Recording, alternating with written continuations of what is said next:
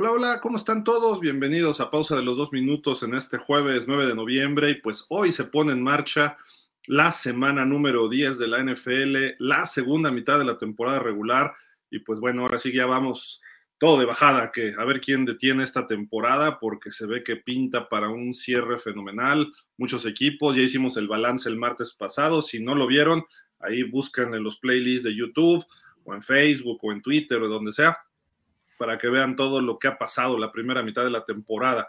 Pero bueno, mientras tanto, vamos a arrancar ya la segunda y los saludamos el buen Daniel Velasco, su servidor Gildardo Figueroa. ¿Cómo están todos? Un gusto estar con ustedes. Dani, muy buenas noches ya, ya en, en Farmington Hills.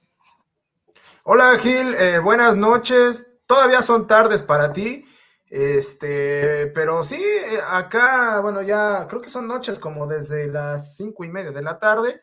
Este, y lo peor del caso es que próximamente, por ahí de los de mediados de diciembre, va a ser como a las 4 eh, de la tarde, que ya, está oscuro. Pero bueno, este, mientras tanto, eh, nosotros pues nos alistamos para hablar de, como dices, este inicio del final de la temporada, ya semana 10, parece que fue apenas ayer cuando comenzó la temporada y lo peor del caso es que también se va a ir eh, en un parpadeo, en un abrir y cerrar de ojos.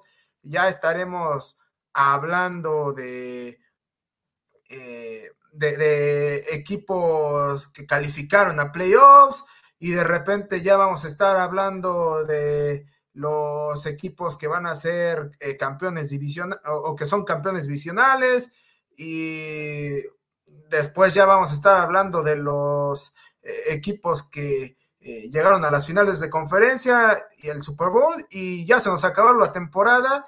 Eh, la verdad es que qué rápido se va esto, pero bueno, todavía disfrutemos estas últimas semanas que vienen partidos de rechupete, Sí, esta semana vienen partidos muy interesantes y pues vámonos de lleno porque es jueves de picks para que ustedes estén listos, sus quinielas, sus apuestas, tengan una guía de lo que más eh, lo que más que podamos ayudarlos para que a ver si pueden ganar un dinerito y si no, para disfrutar los partidos, que esa es la esencia, más allá de que apostar y todo esto, pues digo, es divertido también apostar, pero principalmente eh, saber cómo vienen los partidos. Y para México, aquí están las transmisiones que habrá este fin de semana, estos gráficos que saca la NFL México, de ahí lo retomamos y lo publicamos nosotros. Pues hoy el partido va por Fox Deportes o Fox Sports Así de que por ahí lo pueden estar eh, observando, el de Panteras contra Osos, que inicia como en una hora aproximadamente. El domingo, otra vez muy temprano, ocho y media de la mañana, los Colts enfrentándose a los Pats en el mismo estadio Deutsche Bank Park de Frankfurt, Alemania. También va por Fox Sports y por NFL Network. Perdón, ya en los juegos de las 12 del día, partidazo, ¿eh? Cleveland contra Baltimore, va por Easy este juego dentro de la división norte de la conferencia americana. Texans Bengals no trae transmisión, pero otro juegazo, San Francisco Jacksonville, este va por Fox Sports, no se lo pueden perder, un juego de dos equipos que vienen de descansar, así de que van a estar preparando casi casi como si fuera el Super Bowl estos dos equipos para este partido. Luego no va por ningún lado Minnesota recibiendo a Nueva Orleans, pero el de Pittsburgh contra Green Bay en el Acrisure Stadium antes Heinz Field a las 12 también va por el otro canal de Fox. Tennessee visita Tampa, no transmisión. Atlanta contra Arizona, esto ya a las 3 de la tarde, no hay transmisión. Eh, Detroit visita a los Chargers, un partido interesante por Canal 9, no se lo pierdan a las 3 y cachito.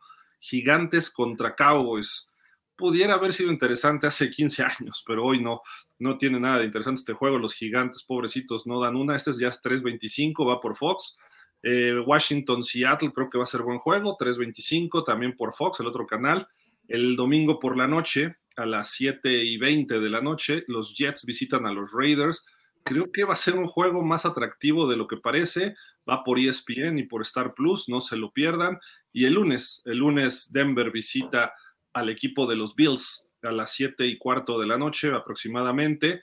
Va por ESPN y por Star Plus también. Todas estas transmisiones en México.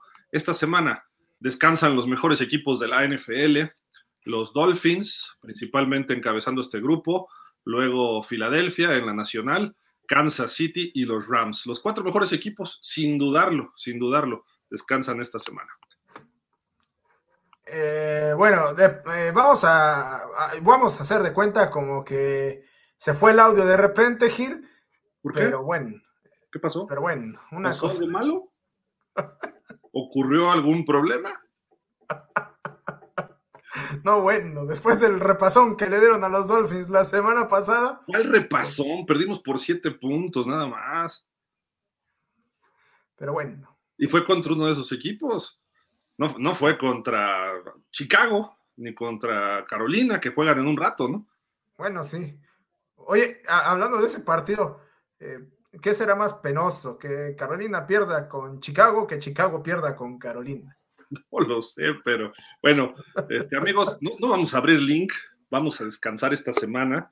Estamos prácticamente como los, eh, pues, los equipos, los mejores equipos de la NFL, descansando esta semana de abrir links y todo. Pero bueno, a las siete y cuarto, acabando este programa, no se pierdan Carolina-Chicago es mejor que ver cualquier partido de Cruz Azul Pumas o es, incluso, no sé, este, algo de béisbol, eh, que no hay ahorita, ¿verdad? Pero pues cualquier película ganadora de Óscares, vean este partido, es mejor que cualquier otra cosa. 1-7 los Panthers, 2-7 los Osos en Soldier Field. Eh, los, los, Osos eh, encabezan esta serie, 7 ganados, 3 perdidos. Han ganado 5 de los últimos 6 también el equipo de Chicago incluyendo el último hace tres años, en el 2020, 23-16. Salen favoritos en casa los Osos, con un coreback novato, este cuate Wagent, algo así se apellida, ni siquiera sabemos su, apellido. Justin Fields estaba en duda, pero no va a jugar. Eh, pero bueno, vamos a ver al novato Bryce Young, que ha tenido cosas interesantes. Yo lo vi contra Miami y se vio por ahí bien. Eh, tuvo algunos chispazos. Eh, creo que este partido puede tener algunas cosas que destacar. Para los que no les interesa el fútbol americano, van a decir, mejor me voy a echar unas alitas o voy a jugar dominó con mis cuates, pero esos son los fans casuales. Los que de verdad les gusta este partido, hay muchas cosas que analizar. Tampoco va a jugar Tremaine Edmonds por Chicago, entonces eh, va a estar un poco complicado para los osos, pero salen favoritos por tres puntos. Y antes de ir ya con el análisis de cada uno, bueno, aprovecho para saludar al señor Aarón Ungar. ¿Cómo estás, Aarón? Saludos hasta allá, hasta Hermosillo. ¿Cómo estamos, Gil? Un gran saludo también para ti, para el buen Dani, Dani Boy. Que va, a estar muy va a estar muy interesante el partido del Dani Boy de, los Jaguars ahora este fin de semana, ¿no? Sí, va a estar muy, muy bueno. Este, yo creo que entre ese y el de Baltimore contra Cleveland eh, van a ser los mejores juegos del fin de semana. Ahí, me avisan, ¿eh? Yo esta semana voy a descansar, no hay nada interesante, la verdad. me avisan, yo la semana que entra regreso. Pero bueno, mi estimado Dani, ¿cómo ves el partido de un ratito?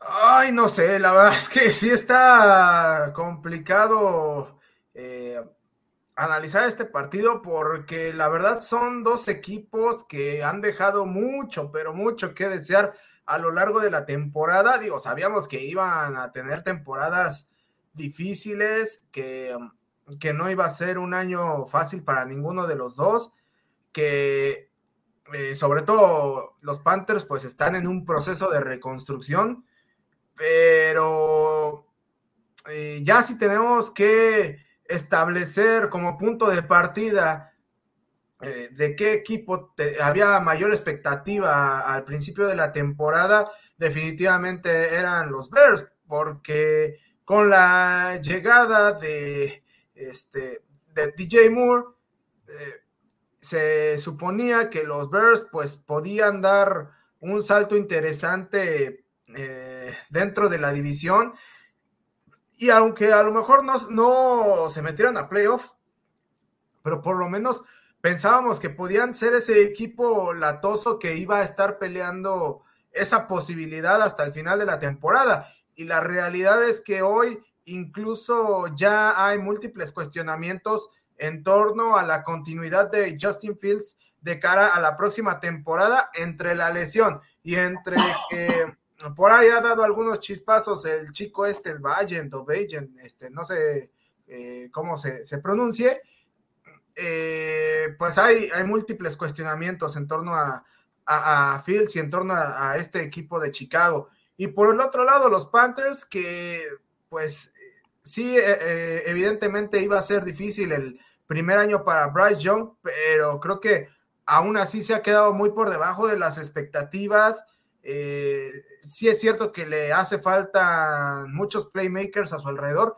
Y lo peor del caso para Panteras es que pues empeñaron su futuro porque el próximo año no van a tener pick de primera ronda, no hicieron trade eh, en, este, en esta mitad de temporada, pero ya que finalizara eh, ese plazo.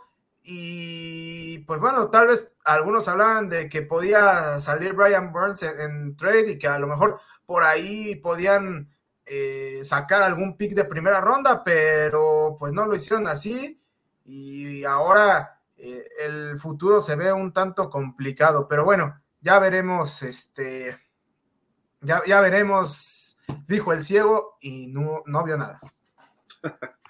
Estimado Aarón, este, ¿qué onda? ¿Cómo ves este, este duelo entre Panthers y Bears? Pues como bien dijiste, Gil, ahorita que, que entré al programa te estaba escuchando y es exactamente lo que yo también les, les estaba comentando a varias personas aquí de nuestro club que se quejaban porque, porque pues que era un partido, pues que, que sin chiste, pues nada interesante ver un equipo, dos equipos perdedores como, como los, como los, eh, los Panteras y, los Osos. Pero les comento y les digo, ya quisieras ver este partido en temporada baja, ¿no? Por ahí te quisiera verlo en, en abril, ¿no? En mayo, ¿no? Ya, ya quisieras eh, disfrutar de un partido de estos de NFL, aunque sean de dos equipos, pues que, pues que son perdedores, ¿no? Uno con una marca de, un solo ganado y el otro con dos ganados. O sea, entre los, entre los dos equipos llevan tres ganados a la mitad de la temporada. Es increíble. Eh, nunca nos imaginamos que, pues que los osos, eh, teniendo a, un Justin Fields, pues ya con, con una temporada ya más eh, en su cinturón ahí se puede decir y que, y que entre una temporada en donde se estanca totalmente Justin Fields la verdad, pésimo, pésimo este temporada para Justin Fields.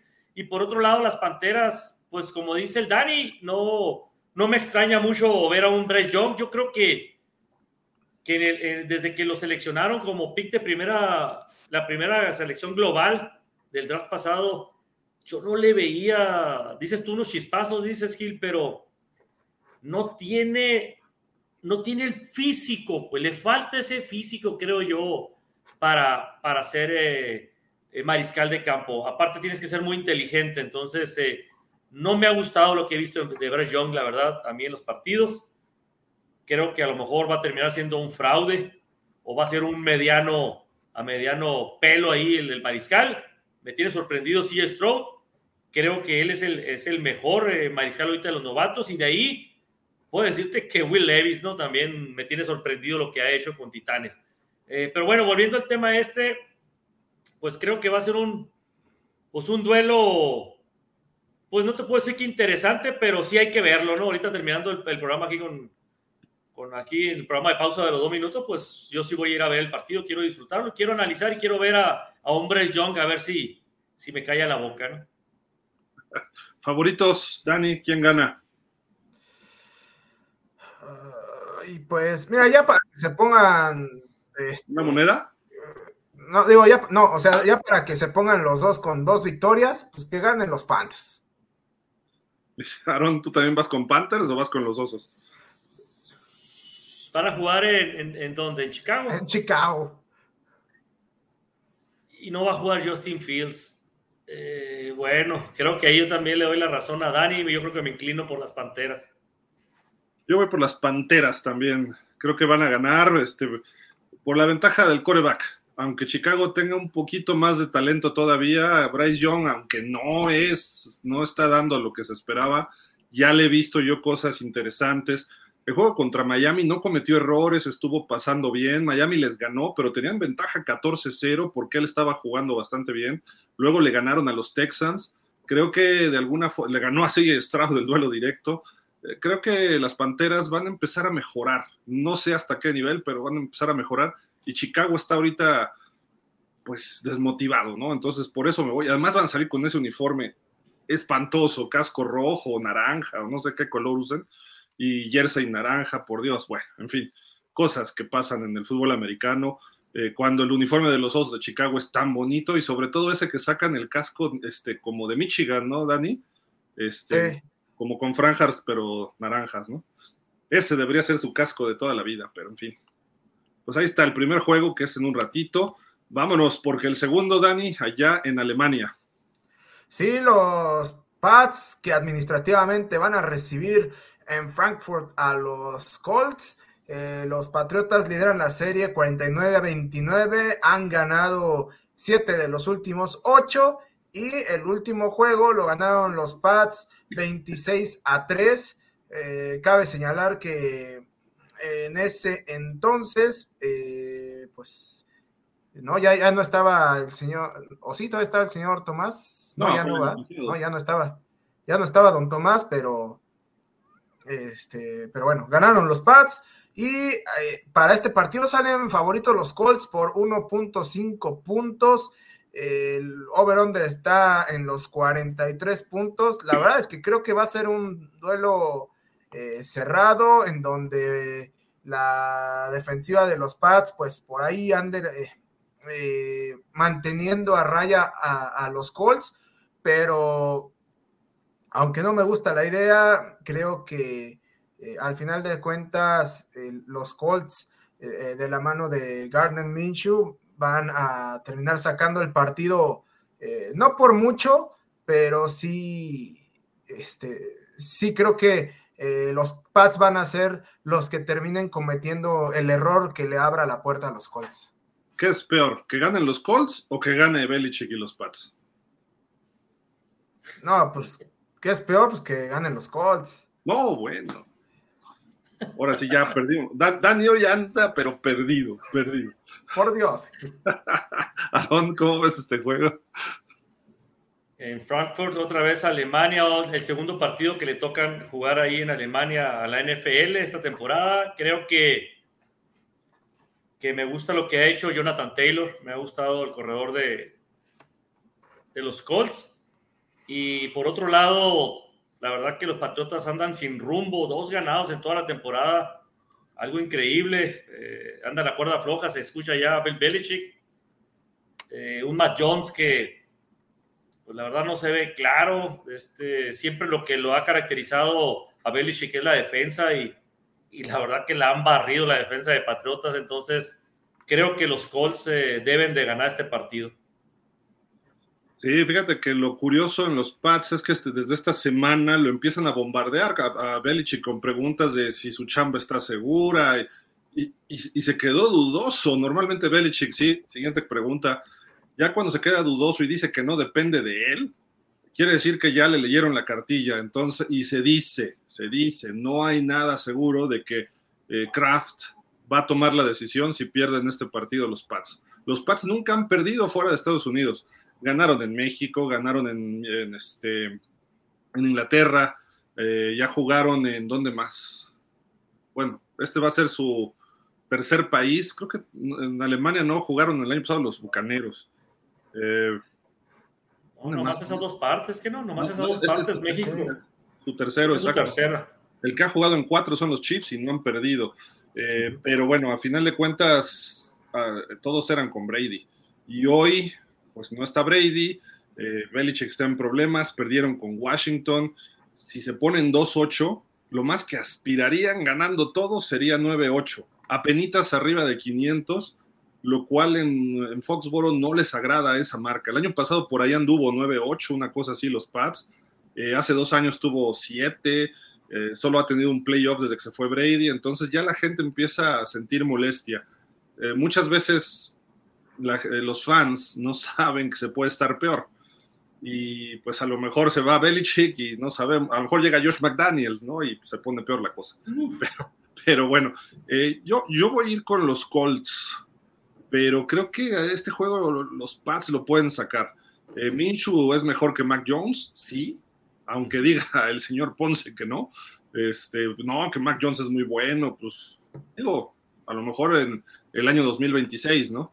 pero mientras tanto no está jugando bien Mac Jones, de repente saca chispazos, eh, traen algunos lesionados los, los este, Patriots, Trent Brown, Devante Parker, no creo que tengan muchas opciones y a lo mejor los mismos jugadores ya no quieren a Belichick.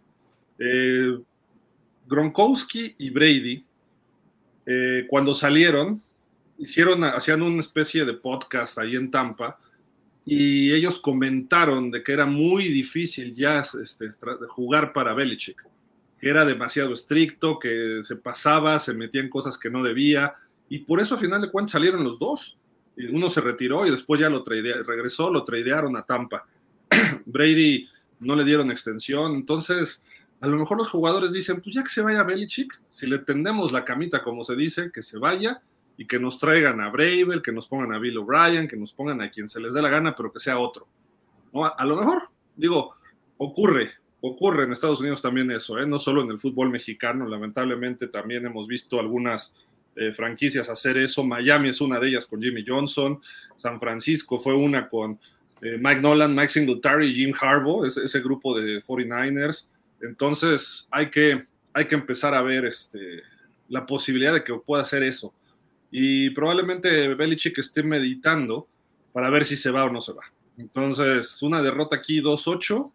La, temporada con, no, con 8 perdidos no vas a pasar a playoff y menos en la americana. Entonces, eh, necesita, yo creo que ya sería tiempo y se daría buen tiempo Kraft, porque solamente hasta ahorita potencialmente hay un equipo sin coach, que son los Raiders. Entonces tienes tiempo para empezar a hacer tu análisis de coaches disponibles, empezar a planear tus entrevistas, empezar a ver este sí me gusta, este no me gusta, analizar, ya analizar en forma eso, sabiendo ya que no tienes a, a Belichick. Digo, lo puede hacer el dueño, pero el gerente no lo puede hacer por cuestiones éticas. Entonces, digo, y el gerente es el mismo Belichick. Entonces, ni modo que él vaya este, a decir, sí, sí, me, corro a mí mismo como coach y luego que venga el dueño y me corra como gerente, ¿no? Entonces, por ahí va el, el asunto. Yo creo que pudiera ser, pudiera ser este rumor muy cierto, pero habrá que esperar y a lo mejor lo sacan los Pats, pero yo voy con los, con los Colts. ¿Qué tal este juego, Aaron? El domingo a las 12. Juegazo este partido, la verdad. Eh, van a jugar en, allá en Baltimore, eh, los Cuervos contra los Cafés. Eh, este, este partido pues lo va liderando la serie los Ravens, 36 a 13, o sea, aplastante la serie que lleva Baltimore sobre los Cafés de Cleveland. lleva una racha a los Ravens de dos de los últimos tres. Y el último juego fue el primero de octubre del 2023, o sea, hace poco más de un año. Ah, no, perdón. El 2023 acaban de jugar su último partido ahora y los Ravens, ese segundo partido entonces divisional entre ellos. Eh, se lo ganó los Ravens, lo aplastó los Ravens 28 a 3. Y pues ahí está, ahí está el. Digo, no son los mismos Browns. No creo que sea ese mismo marcador. Veo unos Browns muy, muy buenos. Grandes defensas los dos equipos. La verdad que, que me ha sorprendido mucho la defensa de Cafés y la de los Ravens está agarrando un nivel muy, muy bueno. Siete ganados, dos perdidos en esta temporada. Y por el otro lado, los Cafés eh, llevan cinco ganados, tres perdidos. Creo yo que los Ravens aquí lo están marcando como favoritos por seis puntos, 6.5 puntos. Y creo que me gustaría que ganara Cafés, pero como van los cuervos y como los he estado viendo, creo que los cuervos y en casa está haciendo una dupla. La verdad que tiene unos jugadorazos a la ofensiva, ¿eh? no nomás hablando de la defensa que es tan buena de Ravens. Este Lamar Jackson jugando con Safe Flowers, con Mark Andrews o a la cerrada, este Odell Beckham, hasta Nelson Aguilar. La verdad que, que Rashad Bateman, la verdad que tiene una ofensiva, unas armas potentes ahí, el Lamar Jackson, y con la cuestión de que corre también esa arma pues la verdad que yo le doy ventaja ahí a, los Ravens y que creo que van a ganar. Dani, creo que es un espejo estos dos equipos, ¿no? Buena defensa, corren bien el balón, coreback móvil con un brazo que a veces puede ser cuestionado y a veces no, cocheo parecido, de alto nivel en los dos lados. Este, va a estar bueno el juego, ¿eh? No, sin duda alguna, el juego pues va a estar, va a estar bueno, va a estar interesante. Eh, creo que este partido va a poner a prueba realmente al señor Lamar Jackson, que últimamente anda un poquito crecidito. Este, y creo ya suéltalo, que. Dani, ya suéltalo, por Dios. Eh, mira, yo hasta, hasta no ver, no creer. Y, cuando eso sea, será en, en, instancias importantes, ¿no? En la semana 10. Este, pero bueno, eh, creo que. No importa si pierde Jacksonville con San Francisco el domingo, porque no es la semana 10, no es buena instancia. No, no, no. Yo lo que estoy diciendo del, señor este, Lamar Jackson es que nos están vendiendo mucho humo en torno a, ah. su figura. Está bien, síguele, ah. Dani. Perdón la interrupción, pero, te tenía que cuestionar. Perdón. Se tenía que decir y se dijo. No, pero, pero mira, este, o sea, creo que eh, el partido anterior que se enfrentó, que fue creo que en la semana 3 o 4, por ahí así, ¿no? Este, ahorita no, no recuerdo exactamente. Eh, sí creo que estuvo rodeado de circunstancias un tanto eh, particulares que no permitieron hacer una evaluación adecuada de ninguno de los dos equipos. Ahora este partido creo que llega en un momento en donde, sobre todo defensivamente, los dos equipos han mostrado que tienen herramientas muy interesantes. Eh, tal vez los Browns eh, del lado ofensivo han estado dando un poquito más de tumbos, sobre todo por la lesión de, eh, de Deshaun Watson, de repente también con este muchacho, este, ¿cómo se llama? PJ... PJ Walker. PJ Walker, este, de repente te da unas de cal por otras de arena, entonces, pues bueno, ahí medianamente han ido rescatando algunos partidos. Eh, evidentemente sostenidos por la defensiva. Y pues los Ravens, por su lado, ya sabemos que defensivamente eh, tienen un esquema muy sólido, tienen un, equipo eh, muy bien cimentado pero ahora ofensivamente han empezado a mostrar, sobre todo las últimas semanas, esa explosividad que desde hace varias temporadas se les exigía, ¿no? Pero la cuestión es saber si esto puede ser algo sostenible por parte de los Ravens o han sido, como se dice por ahí, simple y sencillamente llamaradas de petate. Eh, esa es creo que la gran interrogante y la gran pregunta que nos queda con los Ravens. Yo me voy a quedar eh, con los Browns, que van a sacar el partido, más allá de que el juego sea en Baltimore. Eh, fíjate que yo también voy con los Browns. Mucha gente en Estados Unidos, bueno, este, analistas en NFL Network, en ESPN, ponen a Baltimore como el mejor equipo de la liga ahorita en sus Power Rankings, por encima de Filadelfia, por cómo juegan defensa o ataque, equipos especiales, cocheo, todo. Y, pueden tener algo de razón, pero creo que estamos exagerando. ¿eh? Yo veo a Filadelfia muy por encima de toda la liga hoy. A lo mejor Filadelfia baja su nivel en algún momento, pero Baltimore no está mal. Quizás sea el mejor de la americana. Ahorita sí lo veo así, con mayor consistencia, incluso por encima de Kansas City. Que Kansas City es si dependiente hoy Mahomes. Entonces, Miami se lo quitó a, a Mahomes el domingo y apenas metió 21 puntos y se fue en cero la segunda mitad y anotó 7 puntos la defensa. O sea, nada más Mahomes pudo producir 14 puntos sin Kelsey, eh, a una defensiva regular como la de Miami. Ahora imagínate un Kansas City contra una defensiva como la de Baltimore, pudiera pasar problemas. Eh, creo yo que por ahí puede ser el factor. Y Cleveland de Sean Watson tiene marca de 3-1 como titular. Creo que el juego contra Baltimore era cuando regresaba y lo vuelven a conmocionar y se pierde otros dos partidos. Entonces, eh, Watson jugó bien la semana pasada, pero tenían, creo que era un pichón, ¿no? No, no es cierto, era un equipo bueno, ¿no? Los de, no, Cleveland sí se agarró Arizona, Arizona, ¿no? Entonces eh, entró en ritmo, como que fue su prejuego de este. Vamos a ver de Sean Watson si su contrato lo vale. Este es el partido que tiene que darlo de Sean Watson no necesariamente creo que tenga un gran partido, pero creo que Cleveland le va a apoyar y va a sacar el partido por tres puntos o al final va a ser un juego. Voy a estar viendo el de San Francisco, Jacksonville este, pero este juego creo que va a ser muy típico de la división norte de la americana. Se van a dar hasta con la cubeta. Con la cubeta. Voy con Cleveland también. Bueno, este partido Houston contra Cincinnati.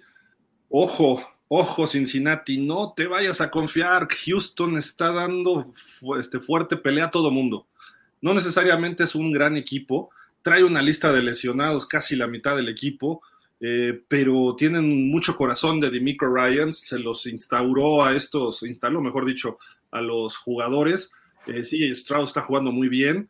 Los Texans tienen ventaja en esta serie. Han tenido, cuando estaba JJ Watt, tuvieron dos playoffs consecutivos que ganó Cincinnati. Houston no pudo sacar esos partidos, pero los Texans han ganado tres de los últimos cuatro, y, pero no juegan desde el 2020, que ganaron los Bengals 37-31 es en Paycor Stadium, ahí lo que era el Paul Brown Stadium en Cincinnati. Los Bengals salen favoritos en casa por seis y medio puntos, pero Cincinnati ya se está viendo como Cincinnati, ¿no? Su defensiva, Hendrickson, Hobart y todos estos ya están pegándole a los corebacks. Va a haber, eh, CJ Stroud, mucha presión. Eh, Burrow ya está jugando a su nivel. Creo que por ahí Higgins está medio lesionado en la semana, a lo mejor no juega, pero tienes a Jamar Chase, tienes a Mixon, tienes a Tyler Boyd. Creo que Cincinnati en casa debe sacar este partido, aunque yo no... Si, gana Houston, no lo vería como una sorpresota hoy. Si hubiera sido al principio de la temporada y me dicen Houston le va a ganar a Cincinnati, no, hombre. Pero hoy no lo vería tan descabellado. Voy con Cincinnati, este, no sé, Aaron, tú cómo ves este juego eh, y a quién le vas. Sí, yo también voy con Cincinnati, más que todo porque eh, siempre, siempre ha tenido esa tendencia Cincinnati de que empieza muy floja la temporada y ahorita ya a la mitad de la temporada, los últimos partidos ha dado unos juegazos. Eh, Cincinnati ya agarró su ritmo, eh, que siempre nos tiene acostumbrados ya a la mitad de la temporada y creo que con, eh, con tanta lesión que trae Tejanos y los, y los, los Bengals estando pues completos el equipo sin, sin, sin, tanta lesión, pues se puede decir como, como los Tejanos, aunque sí Stroud me tiene sorprendido, la verdad, el novato aquí de Mariscal. Creo que en casa los Bengals tienen que ganar este partido sin, no sin ningún problema, ¿no? Como dices tú, puede haber una sorpresa. Creo que el partido puede estar cerrado, pero al final lo va a ganar los Bengals. Dani, ¿tú cómo ves?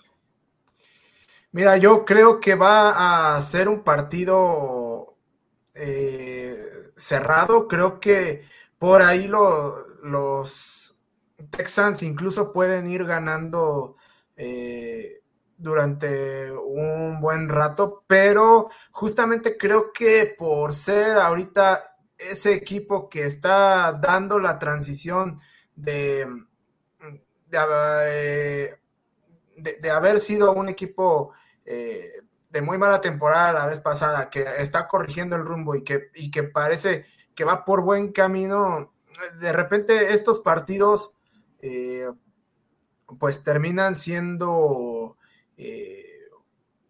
un poco complicados de sobrellevar y dejan, dejan mucho aprendizaje a futuro.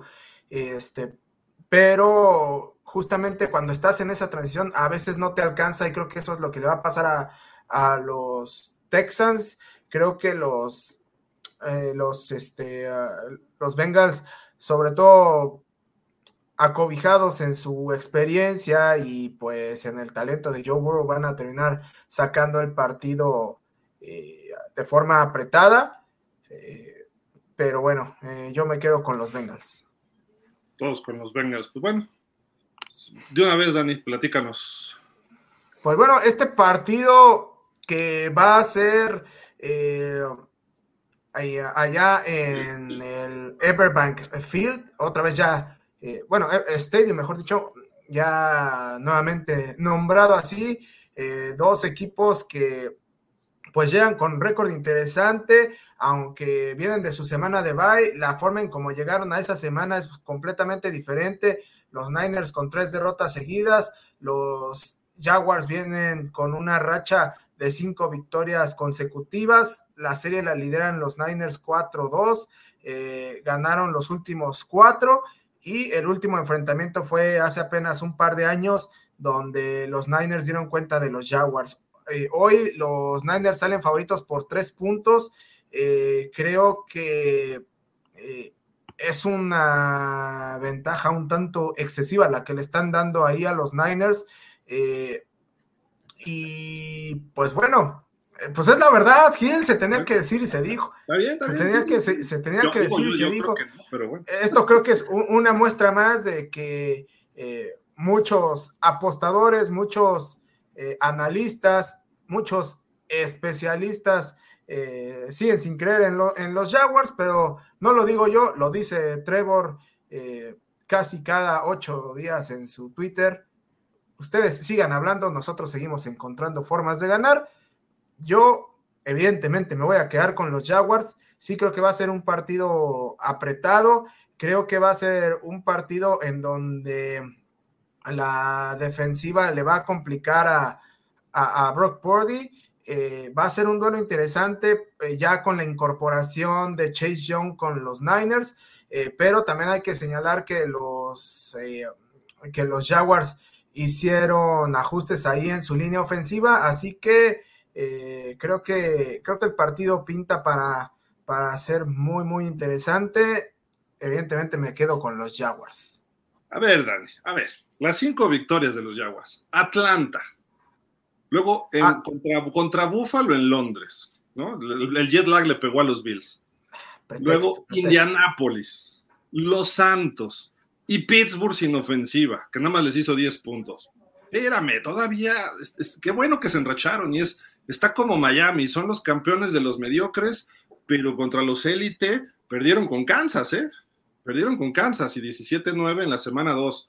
Eh, de todos estos élite, pues ahorita ninguno, ¿eh? Búfalo va 5-4 y podría estar fácilmente 3-6. Le, le, han regalado, o si no regalado, le han dado una ayudadota al final de dos partidos. Bueno, pero al final de cuentas, eso no es culpa de los Jaguars. Los Jaguars eh, también eh, tienen que aprovechar esas cuestiones y eso es a lo que, a lo que yo me refería. La temporada pasada, este ese tipo de partidos los Jaguars no sabían cómo resolverlos y los terminaban perdiendo.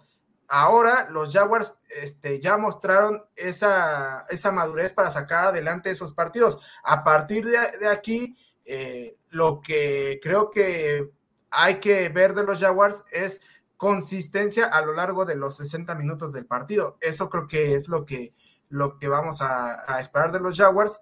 Y, y pues bueno, eh, basado en eso, creo que los Jaguars tienen herramientas con qué ganar. Además, ok, eh, si tú quieres, no está, no son equipos de élite, si tú quieres, pero los Jaguars eh, son el equipo que más balones le roba a sus, a sus rivales. Eh, los Jaguars tienen una defensiva que está rankeada entre los top 10 de menos puntos permitidos es de las defensivas también top 10 que más puntos anota, es la cuarta mejor defensiva por tierra. Entonces, creo que elementos hay como para pensar que los Jaguars tienen con qué competirle y ganarle a los Niners. Qué barba. Miami era la ofensiva número uno de todo y apenas le metió 14 puntos a Kansas, que su defensiva, digo, era la 4, pero o sea, cuando vas contra esos equipos que ya saben ganar y además vienen de una mala racha los Niners, se vuelven tres veces más peligrosos y descansaron. O sea, ya los Niners van a decir, a ver, ya, perdimos con Cleveland, perdimos con Minnesota y perdimos con Cincinnati. Digo, Jacksonville es mejor que esos equipos. Hasta ahorita sí, quizás Cincinnati hay que tener más cuidado ahorita, ¿no? Pero yo creo que Jacksonville sí tiene posibilidades de ganar pero así de que San Francisco salga favorito, sí lo veo claramente. ¿eh? Y ya descansados, no sé si vaya a jugar Purdy o no, o cómo vaya a jugar. Eh, McCaffrey tienen ese mejor jugador de la liga. Eh, tienen a Kittle, a ver si ya juega Trent Williams. También hay que ver esa lesión, cómo sigue evolucionando, que esa creo que es la que más les ha afectado a los Niners en la línea ofensiva. Pero San Francisco, cuidado, es un candidato a ganar el Super Bowl. Ve qué repasón le dieron a los Cowboys de Aaron hace varias semanas y después como que se confiaron, entraron en lesiones, se enfrentaron con una defensiva muy sólida de Cleveland que los maniató y los golpeó y no supieron reaccionar. para ellos, que es un equipo que ha estado en Super Bowl y en playoff recientemente, creo que es, una, es, despertar. Y creo que este puede ser el partido. Ojalá y no por los Jaguars, te soy sincero, pero los, los 49ers saben que este partido lo tienen que tratar distinto, aunque sea interconferencia.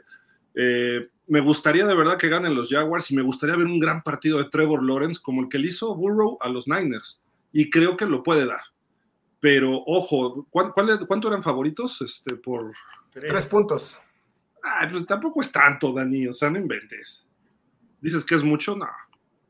O sea, ah, estás en el rango de un touchdown, de un gol de campo, ¿no?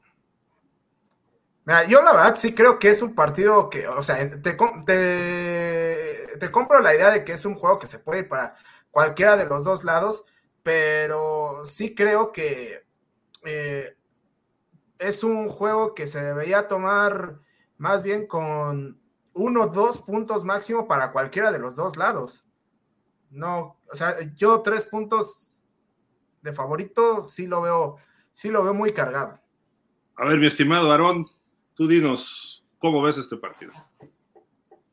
Pues va a ser un partidazo, pero antes de, poder dar eh, quién ganaría, a mí me gustaría saber si va a jugar principalmente Trent Williams, que para mí es el mejor si no es uno de los mejores, para mí es el mejor tackle izquierdo que tiene la liga en estos momentos y ese lado ciego que protege a, a Brooke Purdy. Ya vimos que el suplente de él no ha funcionado bien. Puede, se puede ser un factor por los que también haya perdido estos tres partidos eh, en, en fila este, los Niners. Un Divo Samuel que también no sé si, si vaya a jugar, porque también ha estado ausente. Eh, por otro lado, desconozco ahí lo que dijiste, Gil, que si puede jugar Purdy. ¿Salió lesionado o que no? no, Pues es que trae conmociones. El último partido contra oh. los este, Bengals eh, se azotó también y ni lo sacaron. Digo, tiene dos semanas ahorita, ni anunciaron protocolo ni nada, pero digo, yo creo que Purdy está como tú, ¿eh? a una lesión de salirse un buen rato de la temporada. Digo, tú en este caso no, más bien como tú del año pasado, pero este año Purdy ha sido muy golpeado.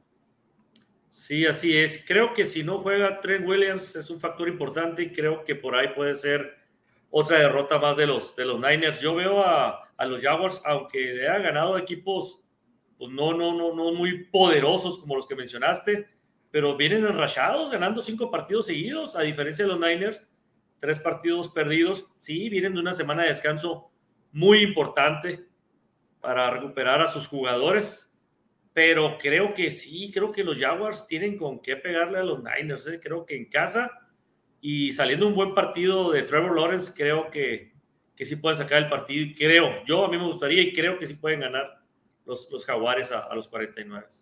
También vas Jaguars. Sí, como que ya le agarraron el, el adito a Brock Purdy, ¿no? Este para mí es el Trevor Bowl porque aquí es donde Trevor Lawrence tiene que decir, vamos a iniciar la segunda mitad de la temporada, así como Burrow lo hizo precisamente contra los Niners, este es el Trevor Bowl, aquí es donde Trevor tiene que decir, aquí estoy yo, señores, y de aquí para el Real, porque ha estado bien, no, o sea, pero sí le falta como que, que de repente lo volteemos a ver todos, ¿no? Eh, ha pasado desapercibido, que para mí no hay ningún problema con sus números, para mí no hay problema con su liderazgo, pero como que es tiempo de que él alce la mano y diga, a ver, yo soy el mero mero, por algo fue un primer pick como Burrow y le voy a pegar al equipo este, San Francisco, el burlón de los Cowboys, el que se puso la palabra ahí con F, que desde ahí le cayó la maldición vaquera. Entonces, mira, yo voy a ir por costumbre con los Niners, pero y por el descanso y porque le surge ganar, pero en realidad creo que va a ganar Jacksonville también. O sea, eh, y debería. Y ojalá hice el partido de insignia de la temporada para los Jaguars para que ya los veamos como Baltimore, para que los veamos como Kansas en la americana, ¿no? Decir, este equipo sí es de verdad. Porque si pierden, entonces vamos a volver a cuestionarlos. No, pues todavía les falta, no pudieron con un San Francisco que venía con tres derrotas, Purdy anda muy sacatoncito, no jugó Trent Williams y aún así les gana. Por eso es importante para Jacksonville este partido y creo que lo pueden ganar pero mi pick va con San Francisco por la experiencia, ¿eh? nada más. No, no, no por mala onda, Dani, pero. está bien, está bien, se te perdona. Vámonos con el que sigue, porque además es el partido de la semana, creo yo. Este, Aarón, platícanos. El partido de la semana, ¿por no, el anterior, el anterior, este no. Ah, porque este no, ni al caso. Este, Está bueno, ¿eh? Bueno, un, encuentro entre los vikingos de Minnesota contra los Santos de Nueva Orleans. Un récord igual, cinco ganados, cuatro perdidos por, por bando. Eh, este partido se va a jugar en, Minnesota. Eh, una serie que va Arriba Vikingos, 20 eh, ganados, 12 perdidos contra, contra los Santos. La racha pues, es al revés. la racha les, les corresponde a, a, los Santos que ganó dos de los últimos tres, pero el último juego lo ganaron los Vikingos. El, exactamente un poquito hace más de un año, el 2 de octubre del 2022, se enfrentaron la última vez y lo ganaron los Vikingos 28 a 25, un juego pues muy apretado y en esta ocasión eh, le dan como favorito, a pesar de que va como visitante, a los Santos por tres puntos para que gane ese partido contra los vikingos. ¿Por qué? Pues para empezar no está Kirk Cousins, ¿no?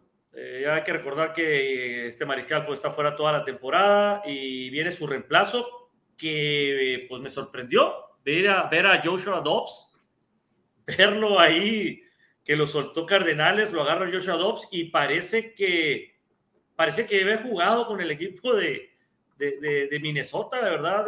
vi algunos eh, antes del partido, unos, unos centros ahí como que poniéndose de acuerdo.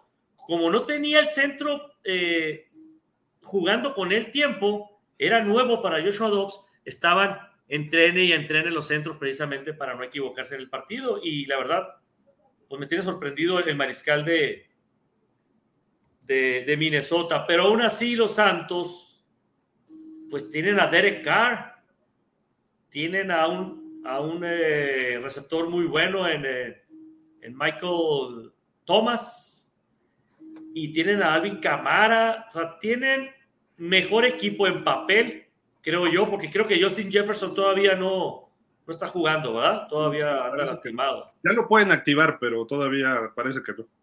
Entonces, por esos factores, yo me inclino a que va a ganar Santos. Dani, ¿tú con quién vas? Híjole, yo. Eh, yo me voy a quedar mm, con, con, el equipo de los Santos. Sí, es en, en Orleans, ¿va? No, en Minnesota. No, ah, es en, Minnesota. Ah, no, entonces, no, entonces me voy a quedar con, con los Vikings porque eh, creo que difícilmente yo me esperaba que Joshua Dobbs tuviera la capacidad de, de sacar el partido la semana pasada, cuando apenas había llegado, no tenía chance ni siquiera de haberse aprendido nada, no conocía ni a sus compañeros, y ahorita eh, creo que es de esos jugadores que eh, necesita como entrar en ritmo, ¿no? Y con, Arizona justamente creo que fue lo que, lo que consiguió. No, no es definitivamente un jugador que, va a ser estelar, ni mucho menos, pero sí es un jugador que,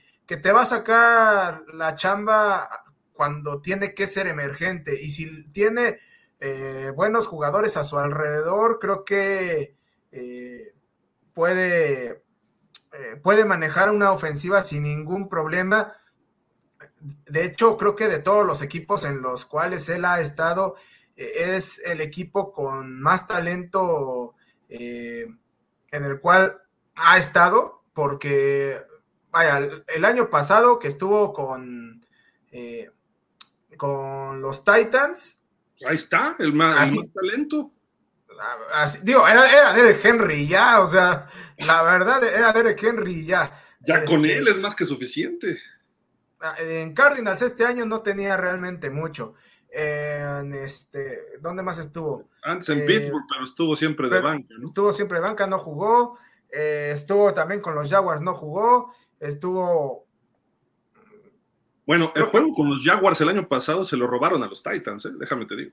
No, por Dios. Era fumble, no era fumble, era pase incompleto, pero bueno. Ah, eso, se, eso se llama karma, eso se llama karma. ¿Cuál karma? ¿De qué, qué les hemos hecho a los Jaguars? ¿Cómo que qué? para empezar, ni siquiera debieron haber jugado contra los Jaguars en el 99 en ese partido de final de conferencia. Pero eso es bronca de Búfalo, no de los Jaguars. No importa, en algún momento se las tenían que cobrar a los Titans. Y está medido. El, karma, se las tenía que cobrar. Con cámaras y con super expertos, y el balón fue justamente lateral. Por Dios, por Dios. Ahí está, NFL Film sacó un video de eso.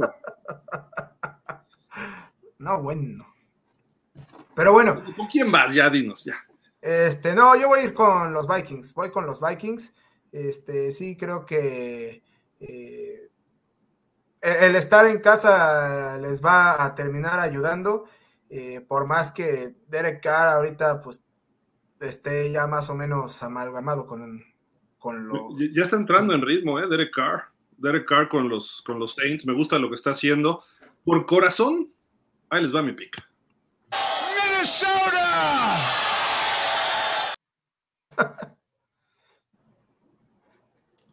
Minnesota, órale. Muy bien, muy bien, Gil. Llegó como medio hora tarde para mí, no sé por qué, pero bueno, ahí está. Si lo dice el señor Biden, la presidencia, la Casa Blanca, va a pagarle a los árbitros para ayudar. Minnesota va a ganar el partido. Y además, eh, los, los Santos van a pararse ahí y se van a acordar del milagro en Minneapolis, donde entra el safety con la cabeza abajo y Stephon Diggs lo atrapa y se va hasta touchdown. ¿No? Soy el único que va a los Santos. Voy a ganar, vas a ver. Es que tú eres muy creyente, nosotros no. bueno, seguimos. ah, este partido me gusta, aunque, aunque los Packers están quedando un poquito a deber. Los Steelers también, su ofensiva no funciona tienen que hacer algo porque no pueden meter 10 puntos por partido y esperar a que la defensiva gane. La semana pasada la defensiva no pudo con los Jaguars y perdieron. Pero cuando meten 10 puntos y la defensiva mete 14, ganan a Cleveland un lunes por la noche. Tiene que hacer algo más Pique, tiene que... Piquen se quejó en su Instagram, ahora dice que no tenía que ver con el equipo. El grito de Fire Matt Canada es inminente cada semana. Eh, Tomlin le da la vuelta pero Pittsburgh sigue ganando, bueno, sigue con marca ganadora, 5-3. Y los Packers, que se ve un equipo mejor, ya regresó Aaron Jones, etcétera, apenas van 3-5, o sea, es caso contrario. Eh, como que Pittsburgh está todo este, desbaratado y siguen ganando. Y los Packers se ve todo ordenado y todavía no ganan bien. Ya ganaron esta semana, sí, a los Rams, sin Matthew Stafford en casa, etcétera. Pero creo que va a ser un buen partido hasta cierto punto. Jordan Love tiene que hacer milagros contra la presión que le va a meter TJ Watt y eh, Alex Highsmith. Watt está a media captura de empatar a su hermano eh, de los primeros 100 juegos, lleva 87 capturas y su hermano tiene 87 y medio. El que más tiene ahí creo que es Reggie White en la historia y no lo va a alcanzar porque ya tiene 96 juegos, una cosa así, y le saca como 20 sacks. Pero TJ Watt es un fenómeno y Highsmith está jugando a ese nivel. Sale favorito Pittsburgh por tres en casa. Y bueno, recordemos un Super Bowl, ¿no? De Aaron Rodgers contra Rotlisberger. Fue un gran Super Bowl. Sacó mucha ventaja Green Bay y Pittsburgh empezó a tratar de remontar y se quedaron cortos. Al final les faltó un poquito. Pero bueno, este Green Bay es un Green Bay nuevo. Pittsburgh tiene una nueva ofensiva. Entonces, está muy interesante. Eh, yo me voy a quedar con Pittsburgh en casa, Aaron, eh, por el factor casa y defensa, nada más. Sí, yo también me quedo con Pittsburgh porque, como dices tú, un equipo que parece siempre que no, no va a dar una y, y no sé de dónde salen y ganan los, los Steelers los partidos de este Matt Canada de plano, como dices, se tiene que ir, está pidiendo su cabeza de hace rato. Espero por el bien de los Steelers que así sea, que se vaya el coordinador ofensivo de Steelers pero siempre buscan la manera y ganan el partido, lo que estaba platicando yo con un amigo que es Steelers. Y por otro lado, los, los, los, los Packers, la verdad, mal con Jordan, Jordan Love, mal, no, no me ha gustado lo que he visto de Mariscal. Pensé que, que después de haber estado bajo las alas de, de Aaron Rodgers, eh, pensé que iba a poder ser un poco, un poco más de lo que ha hecho y no, la verdad me quedado de ver Jordan Love y yo me quedo con los Steelers también. Dani. Yo me voy a quedar también con los Steelers porque a pesar de que juegan feo, a lo largo de la temporada han demostrado que encuentran la forma de ganar, sobre todo porque su defensiva los mantiene en el partido. Eh, todavía sigo sin entender cómo es posible que a pesar de que tienen marca de, ¿qué es? 5-3, ¿no? Sí. Este, tienen más puntos en contra que a favor. los partidos que han ganado los han superado en absolutamente todo. Eh, menos en el marcador, que es lo importante. Y pues bueno, eh, creo que va a ser un partido eh, que van a ganar y creo que por primera vez en la temporada van a ganar también con las estadísticas a su favor. O sea, ¿no le das nada de crédito al señor Jordan Amor? Pues es que no ha mostrado prácticamente nada. Entonces, este, por mucho amor que se le quiera dar al muchacho, pues nomás no. No se deja querer. Sí, no. Oigan, vamos a darle velocidad, que ya son las 7, ya va a empezar el partido. Los Super Titans visitando a los Bucks. Eh, los Bucaneros salen favoritos por un punto. Creo que es un partido interesante porque Baker Mayfield ya se está estableciendo bien con los Bucaneros. Los dos equipos con 3-5, urgidos de ganar ambos casos. Eh, no se pueden alejar mucho ya descansaron los dos, así de que de aquí es corridito hasta el final de la temporada. Mike Rabel ya anunció a Will Levis como titular. Los Titans lideran la serie 10-2. Eh, es en Tampa. Yo me voy a quedar con los Super Titans, Aaron. A pesar de Will, a pesar de Will No, no, al contrario, estás en lo correcto. Yo también me quedo con los Titans. Eh, viene, viene de este Baker Mayfield y, los Tampa Bay de perder feo, feo con, con, los Tejanos. Una jugada de último, de último momento de C. Stroud, una magia que hizo de jugada ahí para anotar. Y, y creo que aunque vienen de esa derrota, eh, pues van a jugar en casa, pero aún así creo que los Titans con el Rey, Derrick Henry y con el nivel que ha mostrado en estos dos partidos Will Levis, creo que, que para mí deben de ganar los Titanes. Ahorita que regrese Dani le pregunta, ahí viene, ahí viene ya el buen Dani, él va a decir que Tampa, o sea, ya lo sabemos. Ah, Nunca va a pues poder decir un pick a favor de mis Titans, porque todavía le duele la final de la americana del 99, no lo puedo creer, eso fue hace 23 años, pero no, ahí sigue con eso y quiere ver humillados a los Titans, compran árbitros el año pasado. No te vimos, Dani, no te vimos. No, no es que quiera ver humillados a los Titans, es que te digo que su nombre nomás no les ayuda. tienen el nombre del, pésimo destino. Entre, entre el este, Titanic, el Titan y los Titans, pues nomás no se ayudan. Este, pero bueno, eh, mira, eh, creo que en términos generales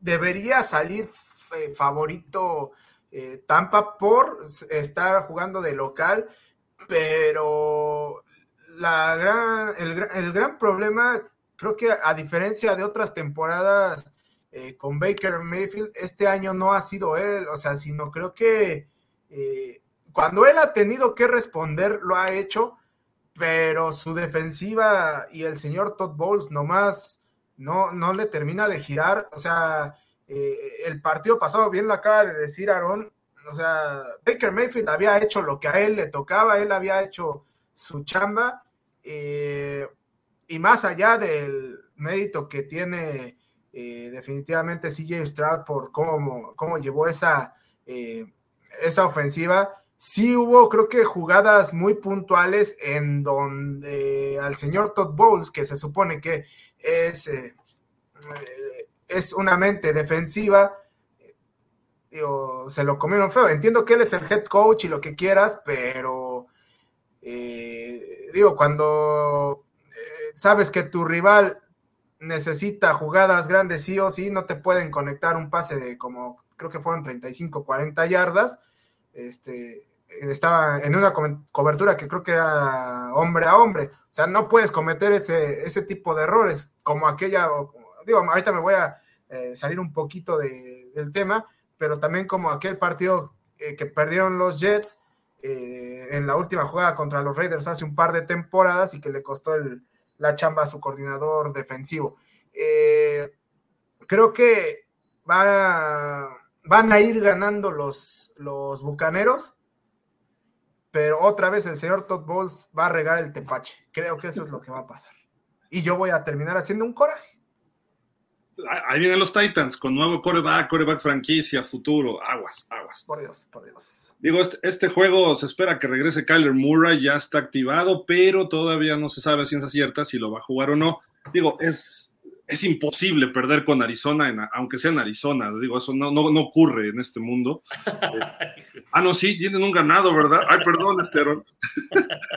este, Atlanta es un buen equipo, está mejorando, joven, bien coachado yo me voy con Atlanta, son favoritos por dos puntos en Arizona, aunque juegue Kyler Murray, no creo que, haya chance, ¿no? Digo, no sé si quieran agregar algo de este partido, pero ¿alguien le va a ir a Arizona? Dígalo, hable ahora o calle para siempre. ¿Tú le vas a ir a Arizona?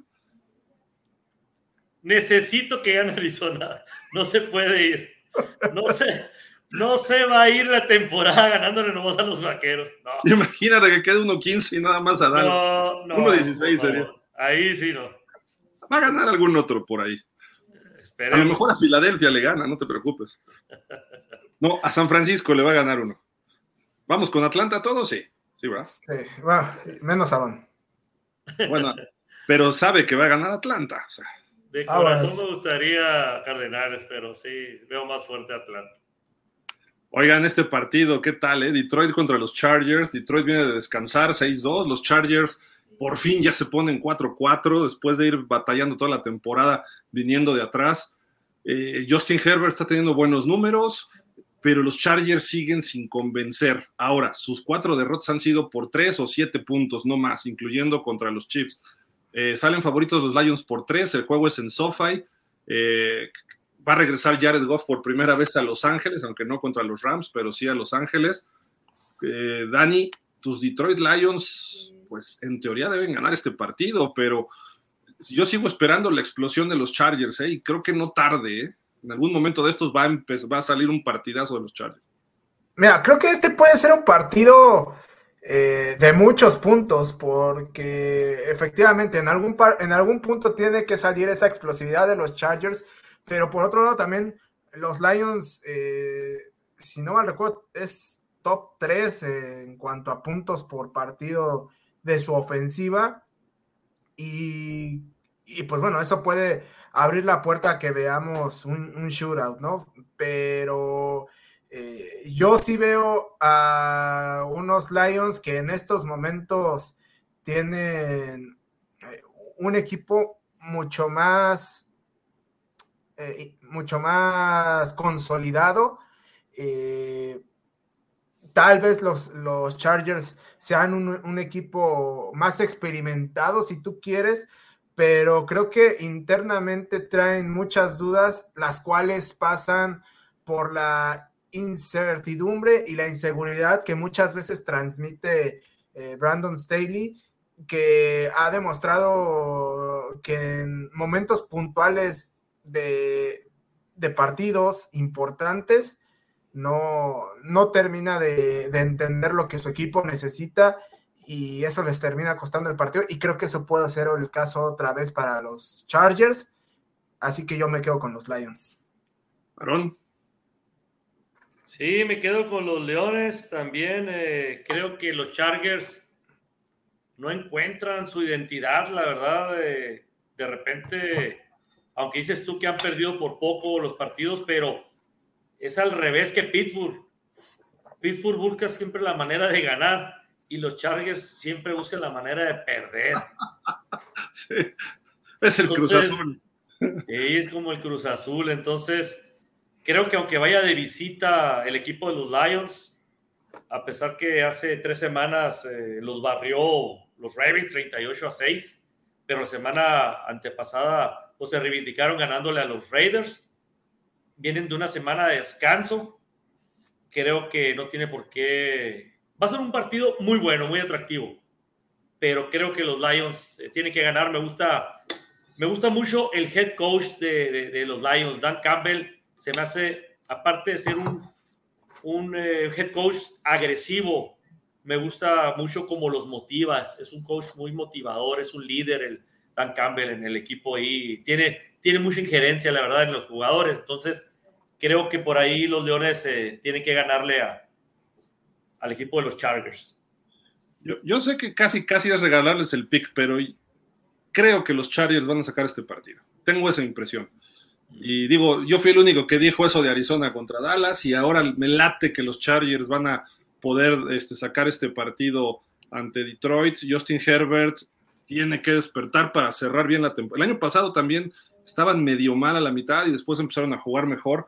Creo que ya se empiecen a encontrar y sobre todo la defensiva está mejorando mucho de los Chargers. Ojo, ahí está, está jugando muy contra los Jets, jugaron fenomenal la defensiva y funcionaron algo bien contra la gran defensa de los Jets. Entonces creo que sí puedan en casa sacar esa ventaja. Pero bueno, vámonos con este partido que pues, los va a platicar Aarón. Si fue 40-0 en Nueva York, en Dallas debe ser 80-0. Va a ser un día de campo este partido para los Cowboys, creo. No me quiero equivocar como cuando fui a ver el de Arizona en Phoenix, pero espero que este partido sea algo parecido al primero de la temporada donde se enfrentaron los Cowboys con los, con los gigantes. Fuimos de visita a Nueva York y le ganamos 40 a 0. Blanqueamos a los gigantes. Eh, eh, ahora se va a jugar acá en el ATT, en Arlington, acá en Texas, eh, la casa de los vaqueros.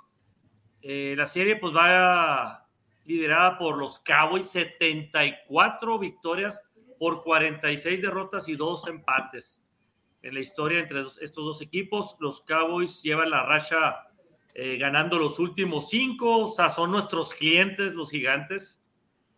Y el último partido, pues, pues fue el de que precisamente el, día de, la inauguración, cuando fuimos a visitarlo y que le ganamos 40 a 0 a los, a los eh, gigantes. Eh, los Cowboys son favoritos por 17 puntos.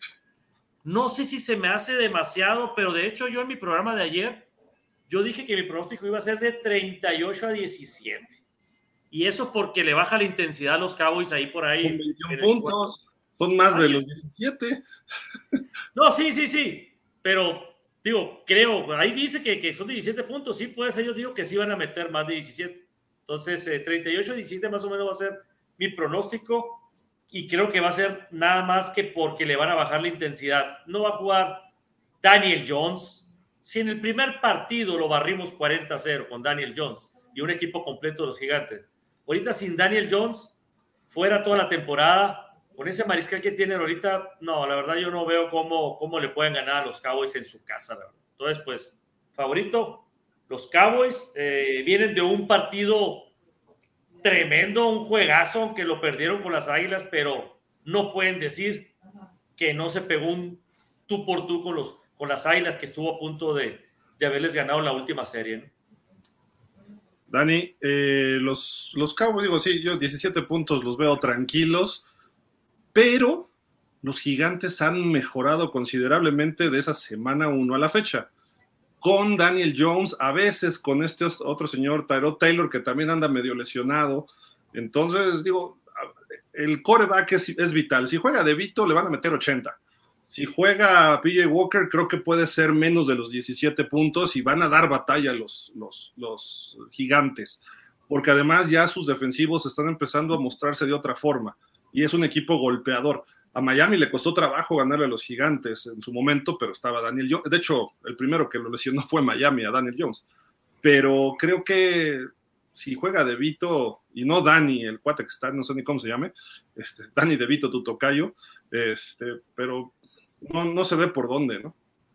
Sí, no, eh, es más, ahí eh, en, la gráfica decía que los Cowboys han ganado de los últimos cinco, sí, pero creo que si nos remontamos un poco más, o sea, son como 15 de los últimos 16, algo así, o sea, son clientazos de los, de los Cowboys. Eh, otras veces hemos visto partidos eh, cerrados, interesantes, este, incluso cuando los, los gigantes hasta parece que llegan mejor que los Cowboys, eh, pues se topan con que eh, esta racha cuenta mucho y hoy que los Giants andan por la calle de la amargura, simple y sencillamente no se ve por dónde puedan este, siquiera competirle a los Cowboys.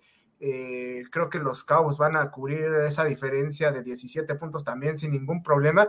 Y creo que la única cuestión que yo me preguntaría es si los Cowboys van a terminar este partido con este con cinco capturas o, con más de cinco, porque, o sea, creo que ese es como el... Cinco por cuarto. Porque, o sea, la verdad, creo que es la única duda que yo tengo para este partido. O sea, no, no, no veo ni por dónde los, este, los Giants puedan sacar ese juego. Si sí, sí, lo sacan es una de esas cosas extraordinarias. Lo único que pueden presumir los Giants es lo que dejó escrito ahí el autógrafo de Eli Manning a los Cowboys cuando se inauguró el estadio. Saludos amigos Cowboys y la fecha de que le ganó Gigantes a los Cowboys ahí por primera vez, pero creo que luego Dallas se la, la revirtió en el MetLife, cuando inauguraron también el MetLife, o en el primer juego de los Cowboys en MetLife también creo que ganaron los Cowboys ahí. Pero bueno, no vale la pena extenderse que si Dak Prescott, ya, ah. ya. Vámonos con el que sigue. Washington visitando a Seattle. Creo que es buen partido. Sam Howell está entre los líderes pasadores en yardas, aunque también en los más interceptados. Eh, sale favorito Seahawks por seis y medio. Los Commanders han sacado lo mejor, ¿eh? Los últimos dos, ganado dos de los últimos tres y la serie la han barrido 13 a 6. Eh, el último lo ganaron en el 21, 17, 15. Este juego es en Seattle. Seattle viene también de ser vapuleado, ¿no? Este, contra de los Ravens, ¿no? Si no me recuerdo. Y la semana pasada jugaron contra. Ay, no me acuerdo, pero creo que sí ganaron, ¿no? Los Seahawks la semana pasada. Y pues, ojo, ¿eh? Porque Washington creo contra que. Cleveland, no, no fue, este, fue. O sea, esta semana perdieron contra Ravens, pero creo que la anterior le habían ganado a Cleveland. Y apenitas, apenitas. Y sí, exacto, pensé que era de hace dos semanas, pero sí fue esta semana que les dieron un repasón Obviamente van a salir prendidos los Seahawks en casa, pero Washington, cuidado, ¿eh? Cuidado con Washington. Eh, creo que este equipo va a ser de los que cierran fuerte la temporada. Y este partido, así como los Jaguars, es importante su partido esta semana, para Washington, y se diga, ir a Seattle y ganar, los puede cambiar del mente y que, y que Sam Howell tenga una mejor, eh, una mayor confianza en sí mismo el resto de la temporada, si tiene un buen partido, ¿no? Pero me gustaría ir con Washington, o sea, mi, mi pick se carga para allá, pero la lógica indica que Seattle en casa, pero hasta ahí. Pero ojalá, deseo de corazón que los Commanders ganen este partido, mi estimado Aaron. No creo, mira, creo que Seattle, los Seahawks van a ganar más que todo porque la línea defensiva de Washington ya se debilitó con esas dos salidas, Montez Sweet y Chase Young con esos dos grandes eh, alas defensivas que tiene, bueno, que tenía este Washington, creo que, que se debilitó mucho esa, esa línea y, y, con, y, con, la línea ofensiva que tiene este, los, los Seattle Seahawks, creo que tiene una buena línea ofensiva y creo que el señor eh, Gino Smith tiene con qué ganarles en casa a los Commanders, aunque tú dices, sí, vienen vienen jugando buen fútbol americano los Commanders. Me tienen sorprendido que los dos partidos que jugaron contra el mejor equipo de la NFL ahorita, que son las Águilas, eh, casi casi le sacan los dos partidos eh, este Commanders. Pero aún así, yo me quedo con, con los Seahawks por eso, por eso que te comento, esa debilidad ya de la línea defensiva que quedó con más débil, ¿no? Para, para Commanders. Eh, va a estar apretado. Pero creo que si algo ha sabido hacer bien Seattle, especialmente esta temporada, eh, ha sido aprovechar la ventaja de jugar en, su estadio, digo, salvo el partido contra los Rams. De ahí en fuera eh, han sabido aprovechar de buena manera su situación de, local. Eh, y por otro lado, los, los Commanders creo que no están lejos de consolidar a su equipo, pero eh, ha quedado claro a lo largo de la temporada que todavía están en ese proceso. Eh, no por, eso no significa que no vayan a ser competitivos, les va a costar a los Seahawks, pero al final eh, van a sacar el partido, aunque eso sí, probablemente sea un partido de altas en las que Sam Howell tal vez hasta lance eh, tres pases de touchdown. La temporada de Washington, dos ganados, tres perdidos. Un ganado, dos perdidos. Lleva un ganado, vamos a ver cómo, o sea, como que un, algo bueno y de repente viene algo un poquito más malo, ¿no? Vamos a ver si ahorita pueden mantener algo a la, a la alza. Nos quedan dos partidos. El domingo por la noche, los Jets, dijo Zach Wilson que van a salir de la mala racha ofensiva y que van a empezar a producir.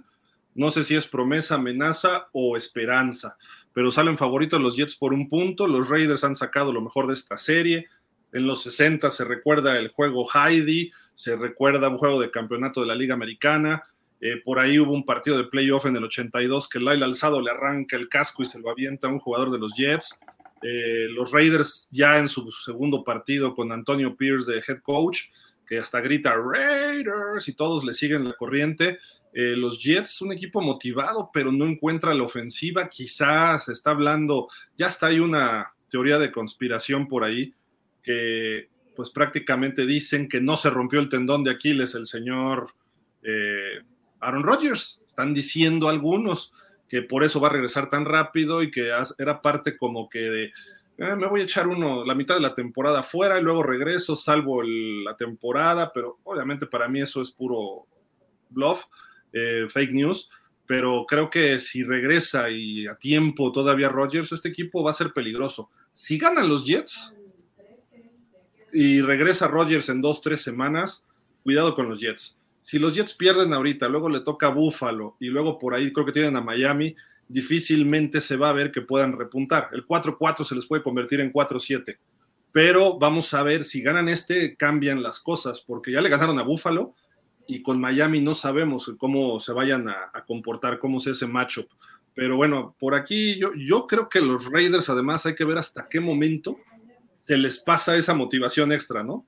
del nuevo coach Normalmente cuando hay un coach interino, el primer juego salen a romperse el alma, por no decir otra cosa, ¿no? Pero el segundo y tercer juego ya de repente viene un down natural. A ver si no les ocurre en este juego. Yo creo que no, juegan en casa, en domingo en la noche va a haber más show. Quizá le ocurra la siguiente semana contra Miami en Miami, ¿no? Que salen de casa. Pero eh, la cuestión es que a, lo mejor los Raiders vienen ese down. Me voy a quedar por sentimiento con los Raiders pero creo que los Jets van a ganar este partido y Zach Wilson va a mejorar. Eh, además, Max, Crosby ya fumando, pues no sé qué estaba fumando en una entrevista, dicen que es el MVP defensivo del año, entonces no sé, creo que hay varias cuestiones que los Raiders también como que pues, ya perdieron un poquito piso por ahí. Eh, voy con Raiders en casa, pero eh, por el corazón, yo creo que los Jets van a ganar. No sé tú, Dani, ¿cómo lo ves? Mira, yo creo que eh, ya ese momento emotivo efectivamente ya se le va a pasar a los Raiders. Y es que también mencionó esta semana Antonio Pierce precisamente ese factor, ¿no? Que en la NFL no puedes ganar cada ocho días únicamente valiéndote de tus emociones. Tus emociones te alcanzan para un partido, no creo que para más. pero al mismo tiempo creo que los Jets, por el momento que viven, eh, en cuanto a que eh, no, su ofensiva nomás no ve una cuando está Zach Wilson al mando, eh, pueden ser ese rival, sí, incómodo y lo que quieras, pero que te sirve como de transición para encontrar el punto medio entre el dominio de tus emociones que te llevaron a ganar el partido pasado y encontrar un poco de, este, de identidad en tu juego que te permita ganar más adelante. Eh, creo que el factor de estar en casa le va a ayudar a los Raiders. Y por otro lado, los Jets también le preguntaron en la semana a Robert Saleh que por qué mantenía todavía de titular a Zach Wilson y él se limitó a contestar que lo habían atrapado en esa y que él iba a, eh, a pegarse a la quinta, como dicen aquí, refiriéndose a la, a la quinta enmienda para eh, no, no declararse culpable, este, eh, o, o, mejor dicho, no inculparse más. Entonces, este, su derecho a guardar silencio. Efectivamente, entonces creo que esa, esa declaración habla, habla mucho del momento que viven los Jets. Creo que ya están desesperados con la, con la inoperancia que tienen cuando Zach Wilson está a la ofensiva y por eso, por más que tengan una defensiva élite y por más que eh, los mantenga en el partido, creo que los, los Raiders van a ganar. Aaron. Pues mira, aparte del factor eh, que, están en casa los Raiders ahí en Las Vegas, eh, hay, algo, hay, algo curioso también ahí. Mira, corren a Josh McDaniels, que pues era un miembro de los Patriotas. Ponen como interino Antonio Pierce, un ex Giants, un jugadorazo ahí, ¿no? En la defensa ganador también de, Super Bowl ahí con, con Eli Manning, ¿no? Eh, aquí la cuestión es que en cuanto entra y toma las riendas, Antonio Pierce sienta a Jimmy G, lo agarra y lo sienta y es un, es un expatriota también, o sea, como que, como que ya trae esa encomienda, ¿no? Antonio Pierce de, de que no quiere ver a nadie de, de, patriotas ahí en su, en su esquema de juego y, le da la oportunidad en un buen momento, ya que, ya que Aidan O'Connor dio una muy buena pretemporada que sorprendió el novato. Entonces lo pone en, un, en una posición muy, muy óptima para él, para darle confianza, ya que juega contra gigantes. Entonces era casi, casi obvio de que, de que había muchos, había mucha, eh, de que podía ganar, pues mucho, mucho, muchas probabilidades era, era de que Raiders ganara. Ahora se vuelve a enfrentar con otro equipo de Nueva York por segunda semana consecutiva contra los Jets y va a jugar otra vez y van a sentar a Jimmy G. A pesar de que nada más metió arriba de 200 yardas al señor o el niño o Conan. El niño de bigote este, que se ve más viejo que el niño de bigote. Este, metió más de 200 yardas, pero no cometió ningún error, no interceptaron, no, le, no le quitaron el balón. Si es cierto que tampoco anotó, pero me gustó lo que vi del niño. Entonces, creo que ahora, aunque la defensa va a ser una defensa pues más fuerte la de Jets que la de, que la de Giants, creo que, que tiene muy buenas armas, la verdad, de, este, de los Raiders, la verdad, tiene, tiene muy buen equipo, tiene muy buena defensa. Creo que el corredor, Josh Jacobs, le va, le va a dar esa seguridad también a, a este niño, pues, para, para sacarlo de problemas y me quedo con los Raiders. Yo, yo, yo, mi pick lógico es Jets, ¿eh? pero sí me gustaría que ganaran los Raiders. Eh, eh, creo que precisamente los Jets pueden parar el ataque con O'Connell y los demás de los Raiders. Y Zach Wilson va a tener un buen partido eventualmente. Es como los Chargers, que en algún momento les va a empezar a ir bien y de ahí se van a enrachar. Creo que este puede ser en televisión, otra vez otro juego de televisión nacional para los Jets que ya, por favor, si no está Rodgers, cámbienlos y pónganos a Maya, digo, pónganos otro equipo, ¿no? Este, pero bueno, eh, creo yo que este partido Zach Wilson lo va a jugar bien por la presión que viene y tampoco está jugando del todo mal. Eh, de repente hace unos pases tipo Rodgers y de repente hace pases ridículos tipo Colin Kaepernick, pero creo que es, hay que darle tiempo a este muchacho. Por algo lo tomaron en una primera ronda los Jets y es cuestión nada más de afinar algunos detalles. ¿eh? No es alguien que tienes que trabajar desde fundamentos. Eh, mentalmente creo que es un chavo que además sí tiene siempre para adelante. Aunque le vaya mal, sí, de repente se, se, va por otro lado, pero siempre va pensando para, para mejorar. Eh, voy a ir con Raiders, mi pick, pero creo que van a ganar los, los neoyorquinos. Y el lunes, los Broncos que van mejorando, eh, poco a poquito, estos Broncos ahí están empezando a dar lata y los Bills que no se ve que estén mejorando. Eh, está interesante este partido. Sufrieron en casa los Bills con Tampa, con Gigantes, sus últimos dos partidos. También los dos en juegos nocturnos. Regresa a este juego nocturno también el lunes. Creo que los Broncos les pueden meter en problemas, sobre todo Russell Wilson, que tiene esa experiencia. Aunque tenga 3-5, los Broncos cada semana se están jugando la temporada. Sean Payton ya le encontró la forma al equipo y el equipo a Sean Payton. Su defensiva ha mejorado en algunos aspectos. Eh, los Bills no se han visto tan sólidos en el ataque. Por ahí de repente se arriesga demasiado Josh Allen y le interceptan. El juego es en Búfalo y salen favoritos por siete y medio puntos. La lógica es que gane Búfalo, pero no me sorprendería ver un partido que se esté muy cerrado y que Buffalo tenga que hacer otro milagro al final o que necesite de que otro árbitro le ayude no marcando una interferencia o alguna cuestión de este tipo muy cerrada para, eh, para que los Bills saquen el partido. Creo que lo van a ganar ellos, pero les va a costar bastante más trabajo del que todos creeríamos. Eh, no creo que, a lo mejor hasta menos de, o sea, tres puntitos, una cosa así, quizá hasta termine en un tiempo extra, porque los Broncos ya no pierden nada, tienen que echarle para adelante, seguir creciendo y construir a futuro. Ya lleva la mitad de la temporada Sean Payton, ya se entienden, ya empieza a haber esa, ese entendimiento. Entonces, ojo, voy con Bills, pero eh, Broncos es de esos juegos que no me sorprendería que le pegue los Broncos este Aaron. Sí, mira, los Broncos vienen de una semana de descanso. Hay que recordar que la semana pasada no, no jugaron, vienen, vienen descansados los jugadores, vienen a lo mejor con un show Payton, como dices tú, a la alza con el equipo, a lo mejor ya más entendimiento de ahí con el señor Russell Wilson, que, pues, que había estado muy perdido con los Broncos. Tiene buenos receptores, Broncos, creo que, que va a mejorar, va a mejorar, va a, ir, va a ir subiendo de nivel los Broncos, pero en estos momentos sigo pensando en que los Bills pues es mejor equipo.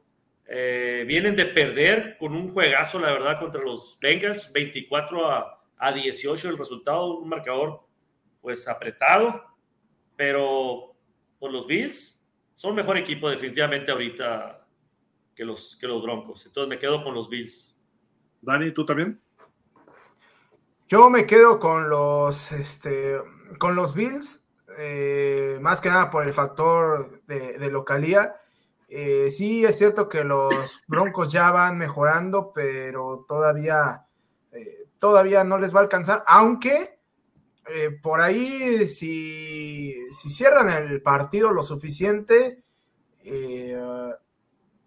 creo que podríamos estar ante un escenario, no sé si, ahorita ya no sé si es tercera semana eh, o bueno, no semana, sino tercer juego consecutivo eh, en Buffalo, donde los Bills podrían recibir una ayuda en la última jugada. De acuerdo, pues vamos a ver comentarios. Ya empezó el partido, van 0-0, eh, una serie por cada equipo. Se movió un poco más el balón Carolina, ahorita tiene ya los naranjitas de Chicago, tienen el balón espantoso uniforme, no sé, no sé qué, ganas de, hacer eso, pero bueno. Daniel Berry Sports dice, hey, ¿cómo estás Daniel? ¿Qué dices? Jürgen Max, Dani, por Dios, repasó a Miami 21-14. La ofensiva de Miami anotó exactamente los mismos puntos que la super mega poderosísima ofensiva de los Chiefs. Por Dios, repasó en un 60. hombre. 70-20 se dice, hombre. Sé. Tú solito nos pusiste de pechito, Jürgen, no, ¿por qué? Ismael Leal, buenas y lluviosas tardes. Saludos, Gil, Aarón y el buen Dani. Qué, honor tener en el programa al señor Aarón Ungar, dice Ismael. Gracias, Ismael. por ahí ya, se estaba diciendo que también Jalen Horst te estaba buscando, Aarón. ¿Ya era quién? Este, ¿quiénes, ¿Quiénes buscan, Aarón? Este, Joshua Dobbs. Y este. ¿Y quién era el otro? es Dobbs.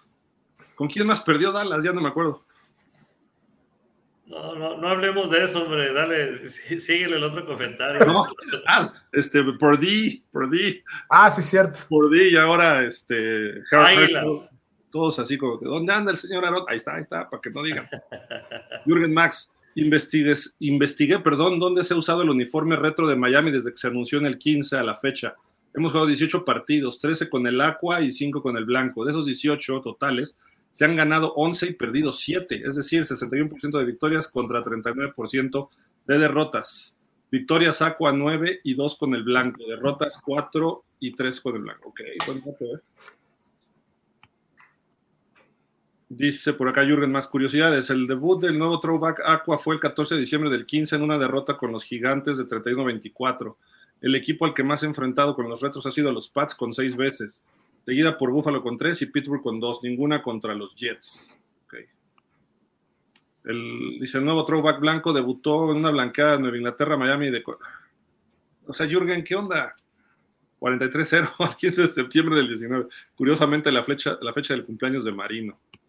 Dice por acá Jürgen también. Las únicas veces que hemos usado el retro de visitantes ha sido el 28 de octubre del 19 contra Pittsburgh y se perdió 27-14 y en el Thanksgiving del 2003 contra Dallas, donde surgió el primer retro, pero no era el logo original de los años 66, sino el del 89-96. Miami ganó 40-21. Ah, sí, cierto. Con Jay Fiedler, Ricky Williams, Chris Chambers. Y creo que estaba Parcells, de coach de los, de los Cowboys esa vez. Los Cowboys, ajá. Ismael Leal. Va a estar muy interesante el partido de mis Pumas CEU que el encuentro del día de hoy. no entiendo la logística del NFL y programen esos partidos en la noche con equipos que no son populares. A ver, Ismael, ¿ya notó alguien?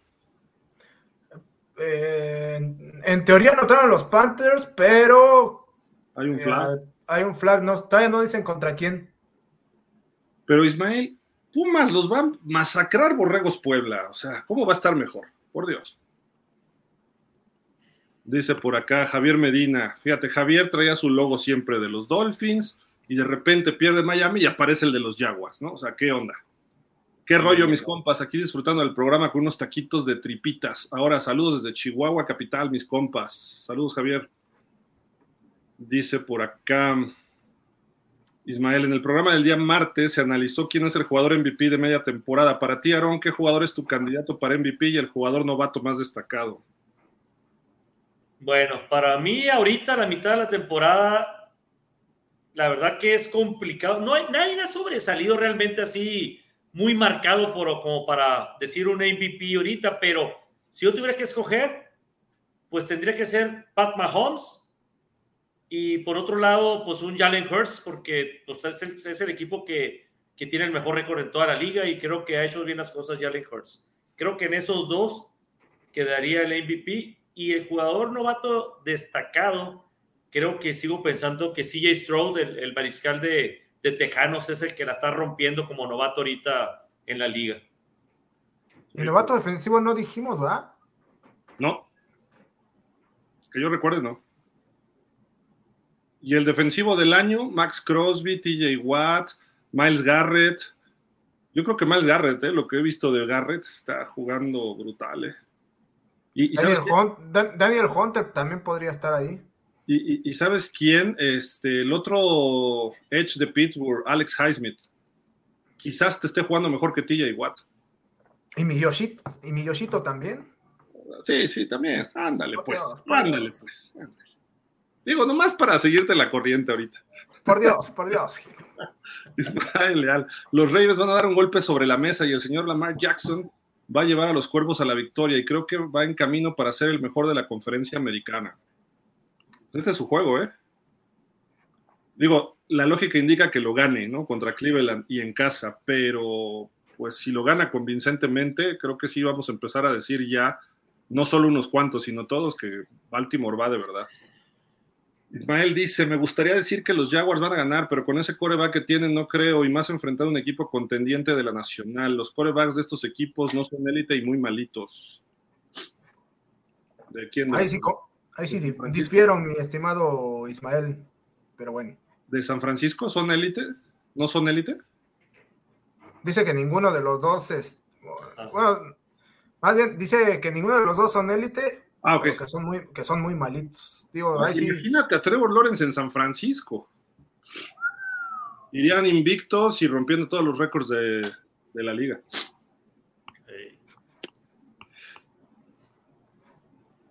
Salud. Salud, salud. Salud. Perdonen, es que está lloviendo en México fuerte y ya me dio hasta. a la edad ya cualquier frío enferma. Por Dios. Jesús Delgado. Buenas tardes, ¿van a narrar el juego? ¿Y le dieron el touchdown a Carolina? Fue una devolución de patada de despeje, ¿no, Dani? Sí, así es. Este, fueron como de 80 yardas, algo así. Dice Jesús. Yo que no puedo verlo, sí, quiero verlo, voy con los Panthers, los, más, los veo más aguerridos. Voy con los Browns en el juego divisional, raro que, que, raro que baja al equipo sensación. Dani, me caen bien los Jaguars, pero es un juego muy importante para 49ers. Para los dos. No, es para los dos. Creo que más para los Niners, ¿eh? salir de su mala racha. Si pierde Jaguars, como que estaba no, me gusta decirlo, pero presupuestado, no me gusta esa palabra, porque San Francisco sale favorito, es el equipo que ha estado muy fuerte últimamente, es candidato, Jaguars todavía está de, pretendiente dando ese siguiente paso. Para ya ponerlo, los consolida, sí. No, o sea, pero también precisamente por eso es igual de importante para Jaguars. Tú lo dijiste hace rato, necesitan precisamente consolidarse y que eh, mediáticamente a nivel nacional te volteen a ver. Entonces, también creo que por ese lado es igual de importante. Pero San Francisco, imagínatelo con cuatro derrotas seguidas, ¿cómo lo vamos a tratar ahora? Que San Francisco ya está expuesto a nivel nacional, ¿no? Y todo el mundo, ¡ay, San Francisco! ¡Uy, cuidado! Y de repente se ve como un equipo muy mortal. San Francisco no puede darse ese lujo, ¿no? De, perder cuatro seguidos. Yo, yo, yo en ese sentido lo veo así. Si pierde Jacksonville, 6-3. Es buena marca, sigue de líder divisional, eh, tiene que seguir trabajando, gane o pierda con San Francisco, va a tener que seguir talachándole. San Francisco ah, supone que es candidato a ganar el Super Bowl. Se supone. Se supone, ¿no? Guerrero Azteca dice, buenas tardes amigos de pausa, ¿dónde andan Marco Flash y el señor Santi? Los he visto los días miércoles, saludos. Eh, Marco ayer no estuvo, pero Santi y Flash estuvieron los dos en el programa de México. Dice Guerrero Azteca, una verdadera lástima, Gil, por tus delfines que no pudieron con los jefes y desafortunada la jugada que tuvo el coreback Tua, pero creo que ahí fue más error del coach que no mandó una buena jugada y no supieron qué hacer. Ah, mira, es, muy distinto el caso de Miami a Jacksonville. Trevor Lawrence responde en esos momentos. Eh, Joe Burrow responde en esos momentos. Justin Herbert le ha fallado, ¿eh? Le ha fallado, aunque tiene mucho más talento. Y Tua, cuando viene el juego difícil, no puede. No puede. El fumble sí venía un mal centro, pero lo tocó y estaba Tua preocupado por el blitz que le perdió de vista el balón, la vista al balón y el pase anterior, ay, es que hubo una mala comunicación con Cedric Wilson. A ver, te lo creo. Pudiera ser, pero el pase no llevaba nada, nada. Iba un pasecito así muy, muy blandito, 10 yardas atrás de donde iba Cedric Wilson. Si hay una falla de comunicación, el coreback tira el pase con la velocidad que tiene que tirarlo. Si hubiera sido un stop, a esa velocidad hubiera sido pase incompleto igual, porque cualquier defensivo llega y lo tira. Y Cedric Wilson va brincando así como que estoy solo en el touchdown. Y Tua dejó el pase 10 yardas atrás. Yo creo que Tua le hizo así el blitz y lo tiró para deshacerse del balón. Y va a decir miscommunication. Entonces, ya se demostró que Tua, lo que venimos diciendo, es el campeón de los equipos malos, pero cuando viene con los equipos buenos y le empiezan a pegar o a presionar, no puede. Ya ni Dak Prescott, pues, o sea, Prescott eso se le criticaba y Tua está peor, ¿no? Tua ni siquiera ha jugado playoff, ni siquiera ha tenido una temporada completa, hasta ahorita ahí va. Entonces, ese es el problema, ¿no? Pero bueno, en fin. Esperemos que ya los partidos difíciles que vengan, Tua responda de otra forma. Somos Jaguars México. Acá andamos apoyando a Dani. Saludos, René. Y dice, saludos Gil y Aaron. O sea, nada más porque atacamos tantito a los Jaguars, ya brincan todos, ¿no? Claro. ya vamos a llegar a, mil este, ahí en Somos Jaguars México. Sí, o sea, los compran puros bots. Ah, ¿qué pasó, Gil? Ni que fuéramos la 4T para andar comprando. Rafa Rangel. Saludos, Gil, Dani, Aaron. Ahora sí, sus vaqueros perdieron muy dignamente. Si el arbitraje sigue siendo tan localista, no dudo que en casa sí puedan o deban vencer a los Eagles. Pero en general han sido localistas en, no solo con los Eagles, en, un montón de partidos.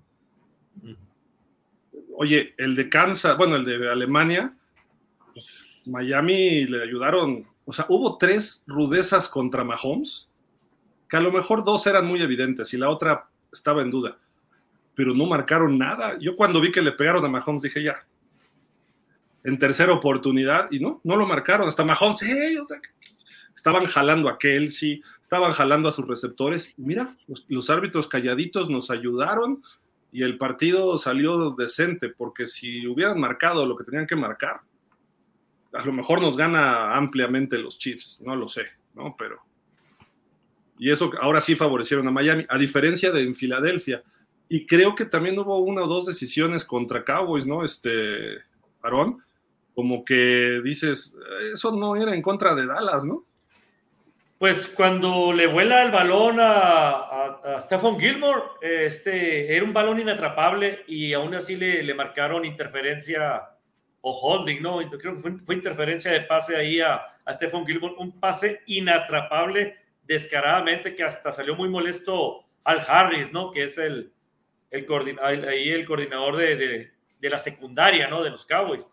Y, y, por otro lado, también la jugada, pues muy polémica también, donde Schoolmaker, el ala cerrada, pues parece que anota, pero pone la, la rodilla antes de, de, la zona de anotación. Fue una jugada también clave, en donde el defensivo, el safety, ya lo está agarrando, ¿no? Desde antes de que esté llegando el balón. Entonces, sí hubo cierta tendencia ahí también para, para a favor de las Águilas, pero si ven las estadísticas, fueron 10 y 10 castigos por bando y, los, y, la, y el yardaje negativo fue contra Águilas, ¿eh? o sea, hizo más yardas negativas a, eh, Águilas que los Cowboys, pero sí hubo, hubo ciertos castigos contra Dallas que no debió haber existido. E-, ese touchdown o no touchdown de Shoemaker, creo que estuvo bien marcado, aunque ha habido muchas reacciones después de que dicen, a ver, si el proceso es hasta que caes y tienes la posesión al suelo, cuando trae la posesión y termina, el balón ya estaba cruzando el plano del touchdown, entonces debería ser touchdown, dicen algunos. Eh, lo que pasa es que cuando lo atrapa, el balón no ha cruzado la línea de touchdown, tiene la rodilla en tierra y lo está tocando el defensivo y dicen, sí, pero todavía no termina el proceso. Y ahí aplica como si fuera a la línea lateral. O sea, ahí, eso estuvo bien marcado. El problema es lo que dice Aaron, que desde antes ya lo traía agarrado un poco el defensivo de Filadelfia, que a eso pudieron haber marcado una interferencia y hubiera sido primero y gol en la 1 o menos de la 1, no sé. ¿no? Pero Así es. Contra bueno, fue, fue, más descarado, ¿eh? Ahí en Philly. Aunque bueno, también un poco, eh, si nos ponemos eh, muy quisquillosos, independientemente de que sí estoy de acuerdo con Aaron, que es interferencia lo que eh, eh, esa jalón que le están poniendo a Schoonmaker. Schoonmaker hace su corte antes de entrar a, a, la zona de anotación. Entonces ahí también es de entrada error de, de, él, porque él tiene que hacer su corte dentro de la zona de anotación. Ya si, este, si le marcan o no le marcan castigo, bueno, también entra, podemos entrar en ese debate pero si él hace de, eh, su corte dentro de la zona de anotación, este es touchdown.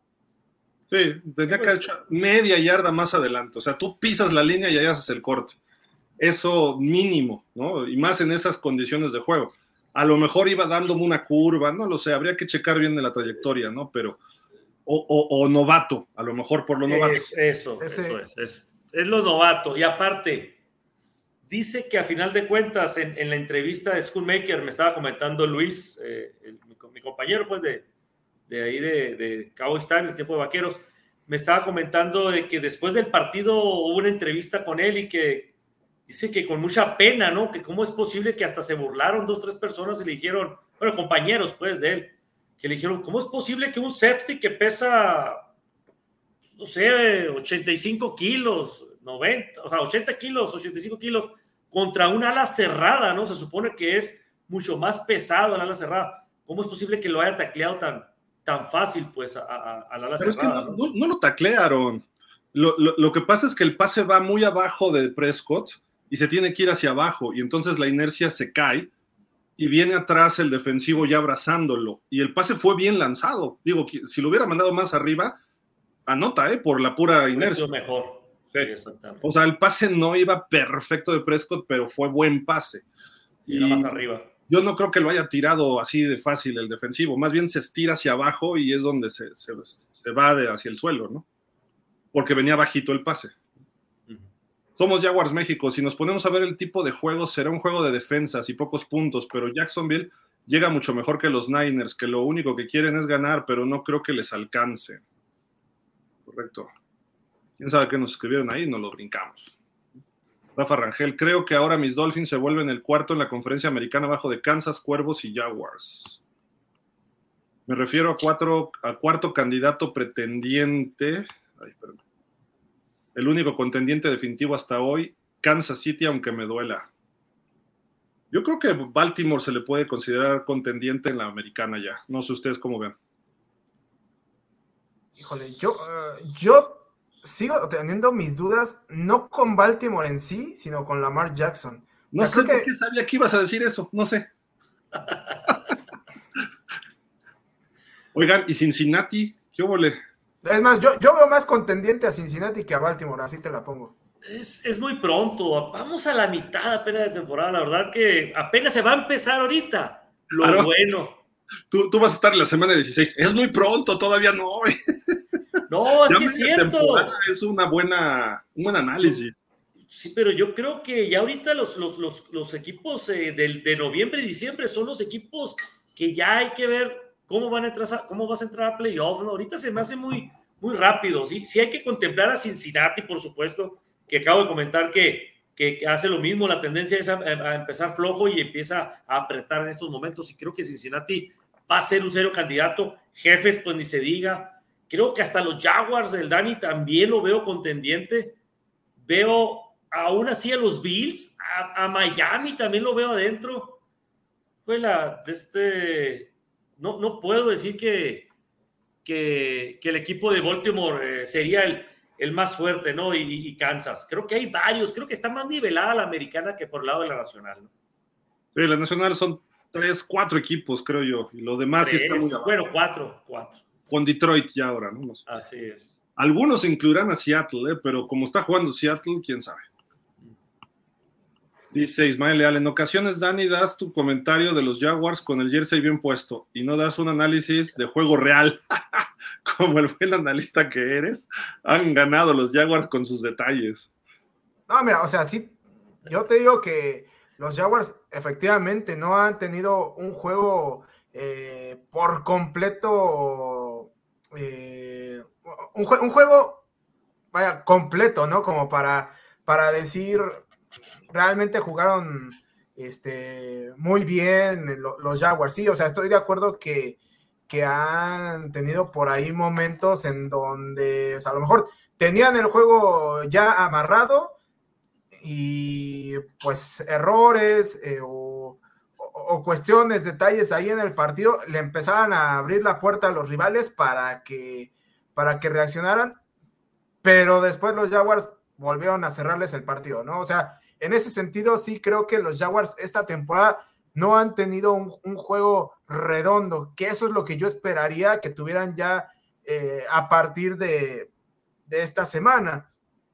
Tal vez no, todos, no todas las semanas lo, lo vamos a ver, ¿no? Pero si esto lo podemos eh, ver de los Jaguars ya eh, más cerca de, diciembre, bueno, yo, yo eh, evidentemente mucho más, más contento. Y por otro lado, digo, al final de cuentas, creo que todos tenemos aquí ya, ya, ya de manifiesto y por todos ustedes conocido a qué equipo le vamos y todo, y podemos dar nuestra, nuestra opinión sobre nuestros equipos.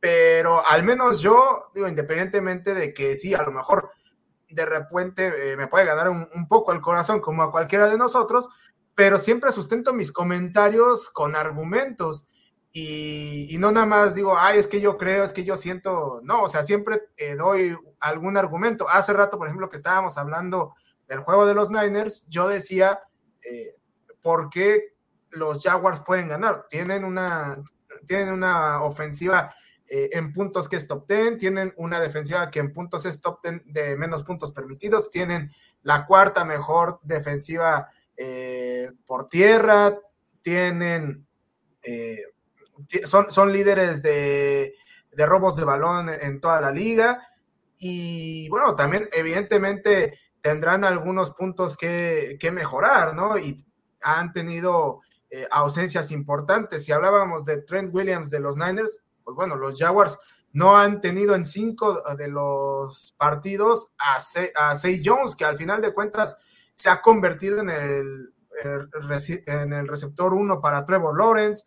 Eh, no, no han tenido los últimos tres partidos a Tyson Campbell, que es el corner uno, no han tenido los últimos dos partidos a André Cisco, que es el safety uno, y que André Cisco es uno de los líderes interceptores de los Jaguars.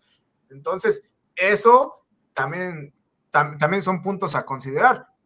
Mira, yo, yo, digo, hay, dos puntos en este comentario, Ismael, que estás totalmente equivocado. A lo mejor los Jaguars han ganado con detalles. Sí. Kansas City, Filadelfia, Dallas, San Francisco, los, este, los Ravens, todos han ganado con sus detalles, pero ganan. Ahora sí que como decía un presidente, haya sido como haya sido, lo importante no es, es ganar, sino para qué ponen los puntos. Tú ganas, puedes ganar 2-0 o puedes ganar 70-20. Victorias convincentes, la de Miami a Denver, la de Dallas a, Gigantes, la de Buffalo a Miami, la de San Francisco a Dallas. Párale de contar. No ha habido grandes este, victorias completas sin detalles. Y te puedo decir que la de Miami es la más grande por 70 puntos, 700 yardas, lo que hizo la defensiva, la ofensiva, y, fue un accidente. La NFL es tan parejo que no existen victorias sin detalles, porque el otro equipo da, pelea. Y si no, pregúntale a Aaron de Arizona. Y si no, pregúntale a cualquier equipo que llegue un equipo desconocido y de repente les pone un partido que los pone a parir chayotes.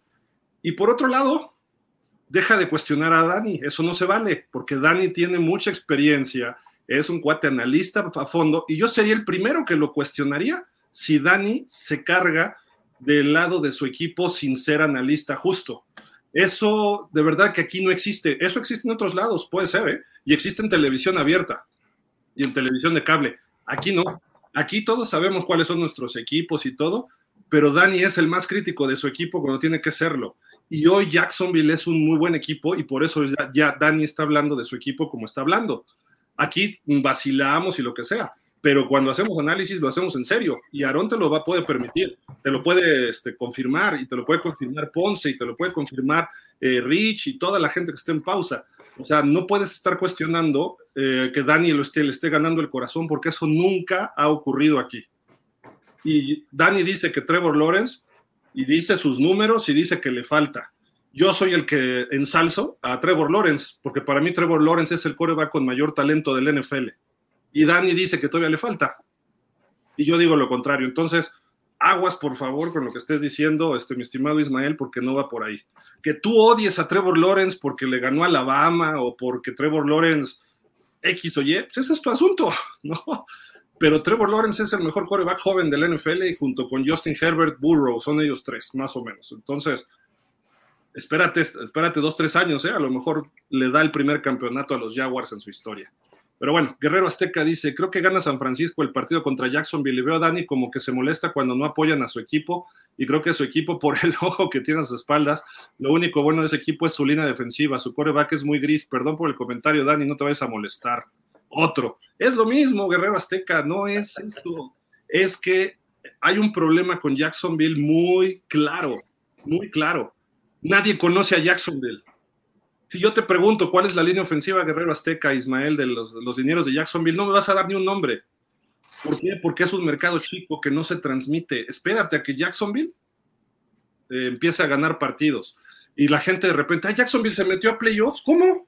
El año pasado, ay, casi le gana a Kansas City. Pues porque no ven los juegos en la temporada de Jacksonville. Todo el mundo anda viendo a Dallas, a Pittsburgh, a Raiders, a Miami pero es un equipo que calladito ahí va. Lo mismo, todo el mundo se sorprende de los Leones, pero no han visto el trato que le ha dado los Leones y cómo han trabajado con su gente y su drafteo y su agencia libre y su draft y sus coaches, la gerencia, y es resultado de un proceso, pero la gente no lo ve. ¿Por qué? Porque de repente nada más ven la temporada de septiembre a febrero y muchos nada más ven el Super Bowl o los playoffs. Entonces, ojo, hay que ver todos los videos anteriores, hay que ver todo lo que se ha dicho aquí en pausa antes de Jaguars, de Leones, de Raiders, de Dallas, y sabemos claramente lo que se dice. Aquí nadie se molesta porque critican a su equipo, pero si, si, lo van a criticar, den sustento. Y eso es lo que pedimos. Y leemos todos los comentarios, ¿eh? A veces hasta cuando ponen groserías. Pero aquí nadie se molesta porque critican a su equipo, porque somos los primeros en criticarlos y con base. De hecho, de hecho, yo, por ejemplo, lo que he dicho en múltiples ocasiones es que, eh, o sea, ahorita no se le da el reconocimiento que merecerían las victorias de, los Jaguars en los medios eh, de mayor capacidad de, de, difusión Pero casualmente, cuando los Jaguars estaban mal, ahí sí, todo el mundo machacaba, machacaba, machacaba. Entonces, lo que yo básicamente digo es, es que el trato entonces no es justo. Eso es lo que yo he peleado muchas veces aquí en este espacio. O sea, así como hablaron mal de los Jaguars cuando los Jaguars estaban mal, ahorita casualmente nadie los pela y al rato cuando los Jaguars estén en playoffs, ¡ay! ¿Y cómo llegaron los Jaguars? Eso pasa, Dani, nos, ha pasado en Miami. Hay razones para, para creerlo. 20 años de dominio de los Pats, 20 años de malos juegos de los Dolphins, y en ESPN, pues los Pats es el equipo local, están a dos horas de, de Foxboro, eh, la mayoría de los comentaristas le van a los Cowboys, y de repente Miami, ah, no, ese equipo, y lo brincaban. En otras ocasiones a los Raiders también lo hacían. Y Dallas podía estar jugando pésimo, y mira, todos calladitos, nadie decía nada. Y se supone que ahí son neutros, se supone que son analistas que ven toda la NFL, pero no la ven completa. Nosotros sí, porque no somos nosotros tres, o no somos dos, o no somos uno. Hay un grupo de Watts donde habemos 16, 13 personas, si no me recuerdo, donde hay fans de Minnesota, de los Chargers, de Raiders, de ¿qué otro equipo hay ahí? Este, obviamente de Dallas, hay varios de Dallas, hay de Pats, de Steelers, eh, y hay de equipos como los Jaguars, de los Lions hay otro que no sea Dani, en fin, empiezas a sumar y dices, hay, hay de los Ravens, tenemos gente de bastante diversos y además complementamos con los clubes de fans. Y los clubes de fans nos mandan gente también para aportar ciertos comentarios y les preguntamos, oye, ¿cómo va el equipo esta semana? No crean que nada más lo que decimos aquí es porque se nos ocurrió. Cuando salimos al aire es porque hay un sustento. Eso es lo que hacemos aquí en pausa. Si no, no lo decimos nada. Si, si, si de repente es que no sé cómo va a jugar Carolina, aquí nadie va a decir eso porque si no sabemos, decimos no sabemos y no voy a hablar de ese tema porque no lo sé. Así de claro. ¿no? Y rara vez ocurre, rara vez ocurre. Entonces, no es el asunto de criticar o de que hablen mal de tal o cual equipo o que critiquen en Miami. Lo que ustedes señalan es justamente lo que a ustedes a lo mejor les molesta de sus equipos, pero nosotros aquí señalamos realidades. Eso es lo que pasa. En Dolphins me han criticado de ser anti-Tua, imagínense, pero yo veo que Tua tiene carencias notables como coreback. Punto y se reflejan cada partido difícil. Los fáciles, tú, ah, pues mientras todo funciona, ahí está, como maquinita. Pero cuando le quitan eso, ahí vemos las derrotas. Ese es el problema que, nos, que ustedes no, a lo mejor no analizan cuando Dani critica a su equipo o cuando no, no lo critica porque, ah, lo voy a criticar, no, sino porque lo analiza. Una cosa es la opinión, que ustedes tienen una opinión y están opinando algo que pueden tener razón o no la pueden tener, eso es válido, que yo creo que la de Ismael está muy equivocado. Aquí creo que también Guerrero Azteca estás equivocado porque Dani no se molesta por eso. El lunes, ¿qué van a decir ustedes si Jacksonville le ganó a San Francisco? Ah, es un equipo que tuvo suerte, el arbitraje, sí, pues es el típico fan que contestamos así, ¿no? Pero hay que analizar los juegos y cada juego se analiza de una forma distinta. Entonces, aquí en pausa no hacemos eso así de por encimita, ¿eh? Nos metemos hasta abajo, nos ensuciamos y vamos al fondo de las cosas. Por eso es que llevamos durado tanto tiempo. Y no somos ESPN que tiene pues ciertas eh, líneas editoriales o Televisa o TV Azteca o los periódicos incluso, porque yo he trabajado en periódicos donde mis jefes me han dicho así literal. Primero van los vaqueros de Dallas. Así me lo han dicho. Porque él, el jefe le iba a los vaqueros de Dallas.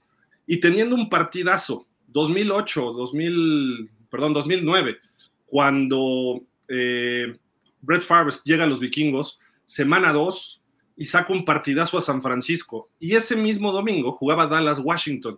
Y Romo acabó con Washington, les ganó 35-7, una cosa así. Pero el partido de la semana fue el, Minnesota-San Francisco. Yo quedé el, el, coordinador de todo menos fútbol, lo puse en la portada de todo menos fútbol. Puta, al día siguiente como si hubiera puesto este, fútbol, soccer en todo menos fútbol. ¿Pero por qué? Si los Cowboys, a ver, los Cowboys tenían un partido, 10 puntos favorito, cumplieron eso, ganaron con la mano en la cintura, pero todo el mundo habla de lo que hizo Brett Favre, que sacó el partido al final. Y me eché una bronca editorial. ¿Por qué? Porque te dan una línea. Aquí no hay ninguna línea. Aquí la línea es, vete al fondo del tema que estés analizando. Y Aarón no me deja mentir, Dani no me deja mentir, no somos porristos, no somos este, tampoco súper expertos así para conocer, pero hacemos hasta lo imposible para darles la mayor información objetiva, analítica de la NFL. Nosotros no somos superficiales, ¿eh? Y que quede bien claro, por favor, y no me gustaría seguir leyendo comentarios de este tipo porque sí no vienen al caso, ¿eh? No vienen al caso, ni contra Dani, ni contra mí, ni contra Aaron, ni contra Ponce, ni contra nadie. Este, yo he notado que Ismael se ha dedicado a menospreciar, a criticar, a atacar a Trevor Lawrence. Dinos, Ismael, ¿qué traes contra Trevor Lawrence? Hazme un análisis y dime por qué crees que Trevor Lawrence es lo que tú dices. Punto. Nada más. O sea, si tú crees que Trevor Lawrence no la hace en la NFL, bueno, explícanos por qué. Y ya no hay problema, escríbenos. Y te leemos todo la Biblia que nos escribas. Dame cinco puntos, cinco puntos este, ostensibles y los debatimos pero no nada más digas, es que es muy apático, es que no me gusta cómo juega, es que no responde. Pues ahí está, playoffs en su segundo año y tiene al equipo de líder en su tercer año. O sea, no sé qué más podemos pedir. Pero bueno, en fin, sigamos. Peruno dice, Opli, vámonos al Bababo, Panthers contra Bears. Dice, este es una transmisión. ¿Eh? 10-3 va eh, ganando Panteras. Ah, ya metió gol de campo. Es que estaba aquí yo platicando con la gente, tú ya no vi. Dice, esta es una transmisión de Univisión Deportes y de la NFL. Dice por acá Ismael Leal, ojalá el señor Aroni que sus Cowboys aumenten su nivel de juego y no vayan a hacer un mal partido cuando vayan a enfrentar al equipo del uniforme color acuamarina. ¿Usted qué opina? Pues se refiere a cuando vamos a visitar a Miami el 24 de diciembre, ¿no? Entonces, eh, pues ojalá, ojalá, para mí va a ser un partidazo que gane el mejor. Ahí yo no voy a decir que van a ganar los Cowboys, que gane el mejor, señores. Los dos están más o menos a un nivel para que se peguen un buen, un buen tiro. Y pues la ventaja que tiene Miami es que están en casa. Es todo lo que veo yo nomás. ¿Es todo lo que ves? No puede ser. Es todo lo que yo veo de ventaja de Miami. Yo no te puedo decir que Miami. ¿Qué? Por Dios, por Dios. Está bien. Si me, pongo, si me pongo a platicar del partido, pues se nos va a ir otra hora. Faltan siete semanas para ese juego todavía, pero hay que ver cómo llegan, ¿no? Que lleguen sanos, que lleguen en buen momento los dos equipos y a ver qué se está jugando para ese momento, ¿eh? También eso cambia mucho el factor en, en diciembre, ¿no? Pues, ¿qué se van a, qué, se van a jugar? ¿Para, para, playoff? Les van a quedar como tres partidos por delante nada más después de ese. Dos, ¿no? ¿Dos? ¿Tres? ¿Tres? ¿Dos? Es el 16, semana 16. Lo que tiene ese partido es que a lo mejor Filadelfia ya tiene la división y Dallas no va a jugarse mucho ahí. Para Miami, como se ven las cosas, va a tener más en juego que Dallas, porque va más cerrado eh, todo. sí, sí, tienes razón. A lo mejor para ese entonces ya la división de nosotros ya se definió. ¿Quién pasa como primero, quién pasa como comodín? Y en cambio la división de ustedes es más, está más competitiva. Entonces, a lo mejor ahí, si Dallas no tiene nada que perder, a lo mejor le va a bajar ritmo, no le va a importar. Ojalá que no. Ojalá porque incluso hasta por el récord con el que puede llegar Dallas, puede llegar, o sea, no solo con el comodín asegurado, sino casi con el quinto lugar este, asegurado, porque creo que hay muchas probabilidades de que se meta como el mejor comodín. Eh, eh, seguramente va a serlo hasta ahorita como se ve. Dallas tiene, es que ya van tres juegos de ventaja para los Eagles y además el primer criterio de desempate ya está a favor de ellos. Bueno, pero ahí te va, ahí te va antes de que continúes. Sí lleva tres, tres juegos de ventaja, pero esta semana nos enfrentamos a unos gigantes que en papel debemos de ganar este partido y Águilas descansa. Ahí nos iríamos a dos. No, a tres. Billy descansa esta semana también. No, no, descansa Filadelfia, pero Dallas juega contra Gigantes, pues. Me refiero a que, a que se acortaría esa, esa, diferencia de tres partidos entre, entre Águilas y, Cowboys. Ah, ok, ok. Otra, va 8-1 contra 5-3. Si Dallas gana y descansa Filadelfia, se va a poner a dos partidos y hay que recibir, hay que recibir todavía a, Filadelfia en el AT&T, que si llega a ganar Dallas, el calendario es más complicado ahorita de, de, Philly para adelante que el de Dallas, ¿eh? Entonces, aguas con, un, con una pérdida de, de juego ahora eh, de la siguiente semana, de esta a la otra, de Filadelfia, porque entonces sí se puede tambalear el primer lugar ahí. Y a Philly le falta uno con San Francisco, que bueno. Kansas, Kansas. Le falta Kansas, San Francisco. Francisco, Jaguars, ¿no? No, no, contra Eagles no juega. No, a ver, a ver quién es. Porque juega muy complicado, ¿eh? Juega, tiene, tiene. tiene Filadelfia. Contra Bills, creo que por ahí contra Bills tiene uno, ¿no? Visita Kansas, recibe a Bills, eh, recibe a San Francisco, visita a los Cowboys, visita a Seattle. Sus siguientes cinco son brutales para Philly. Y cierra con Gigantes Arizona y Gigantes. Sí, o sea, depende de cómo salga de estos cinco. Si gana cuatro de esos cinco, adiós. Así es. Así es. Bueno, seguimos por acá. Ismael Leal, los Raiders tienen que ganar el partido contra los Jets y enfilarse a entrar a la postemporada. Tienen chance, ¿eh? Los Raiders, como se está viendo, pero tienen que empezar a ganar más. Guerrero Azteca dice, señor Aarón, ¿a qué se debe que el calendario... Ahí está. Eh, de las Águilas esté más complicado que el de Dallas y con buenos resultados pueden terminar con el título de la división porque las Águilas tienen juegos muy difíciles Creo que no es equitativo, tan solo si no me equivoco, Dallas no enfrenta a Kansas y ese partido puede ser la diferencia. ¿Usted qué opina? Bueno, Guerrero Azteca, aquí para empezar, a lo mejor no estás muy, te falta esa información de que depende de cómo termines la temporada pasada, en qué posición, es como te toca el calendario de, la temporada que viene. En este caso, hay que recordar que Filadelfia jugó el Super Bowl, fue subcampeón de, la liga, porque pues hay que recordar que ganó Kansas City. Y Dallas queda a lo mejor rezagado como el sexto o séptimo equipo eh, mejor rankeado, ¿no? En ese momento de la temporada. Entonces, por lógica y como lo maneja la NFL, para que no sea tan dispareja la temporada que viene, le ponen partidos más complicados al equipo más top y al equipo que va más abajo de la tabla le ponen un poquito más a modo partidos para que esté más parejo y más competitiva la liga durante la temporada.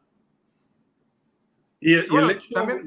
de, perdón, el juego 17 es un este, Filadelfia contra Kansas. Dallas le, le, va a tocar contra los Chargers. Bueno, ya jugó contra los Chargers, porque se juega contra la división que hace dos años enfrentaron de la otra conferencia. Eh, los Raiders irán a jugar contra Gigantes, que ya jugaron, y Denver jugará contra Washington. Son los partidos, es, es el partido 17. ¿Por qué? Porque Filadelfia está enfrentándose a la división de Miami, que es la este. Son cuatro interconferencias y tienen un juego extra interconferencia, que es ese juego del partido 17 que se implantó hace dos años. Y además Filadelfia fue campeón divisional, se enfrenta a todos los líderes divisionales de su misma conferencia, de cajón. Eh, y además les toca contra la división, creo, la oeste, ¿no? De Dallas va contra la oeste completa, ¿no? Sí, así es. Entonces, eh, son esos factores que así se, así se hace el calendario de la NFL.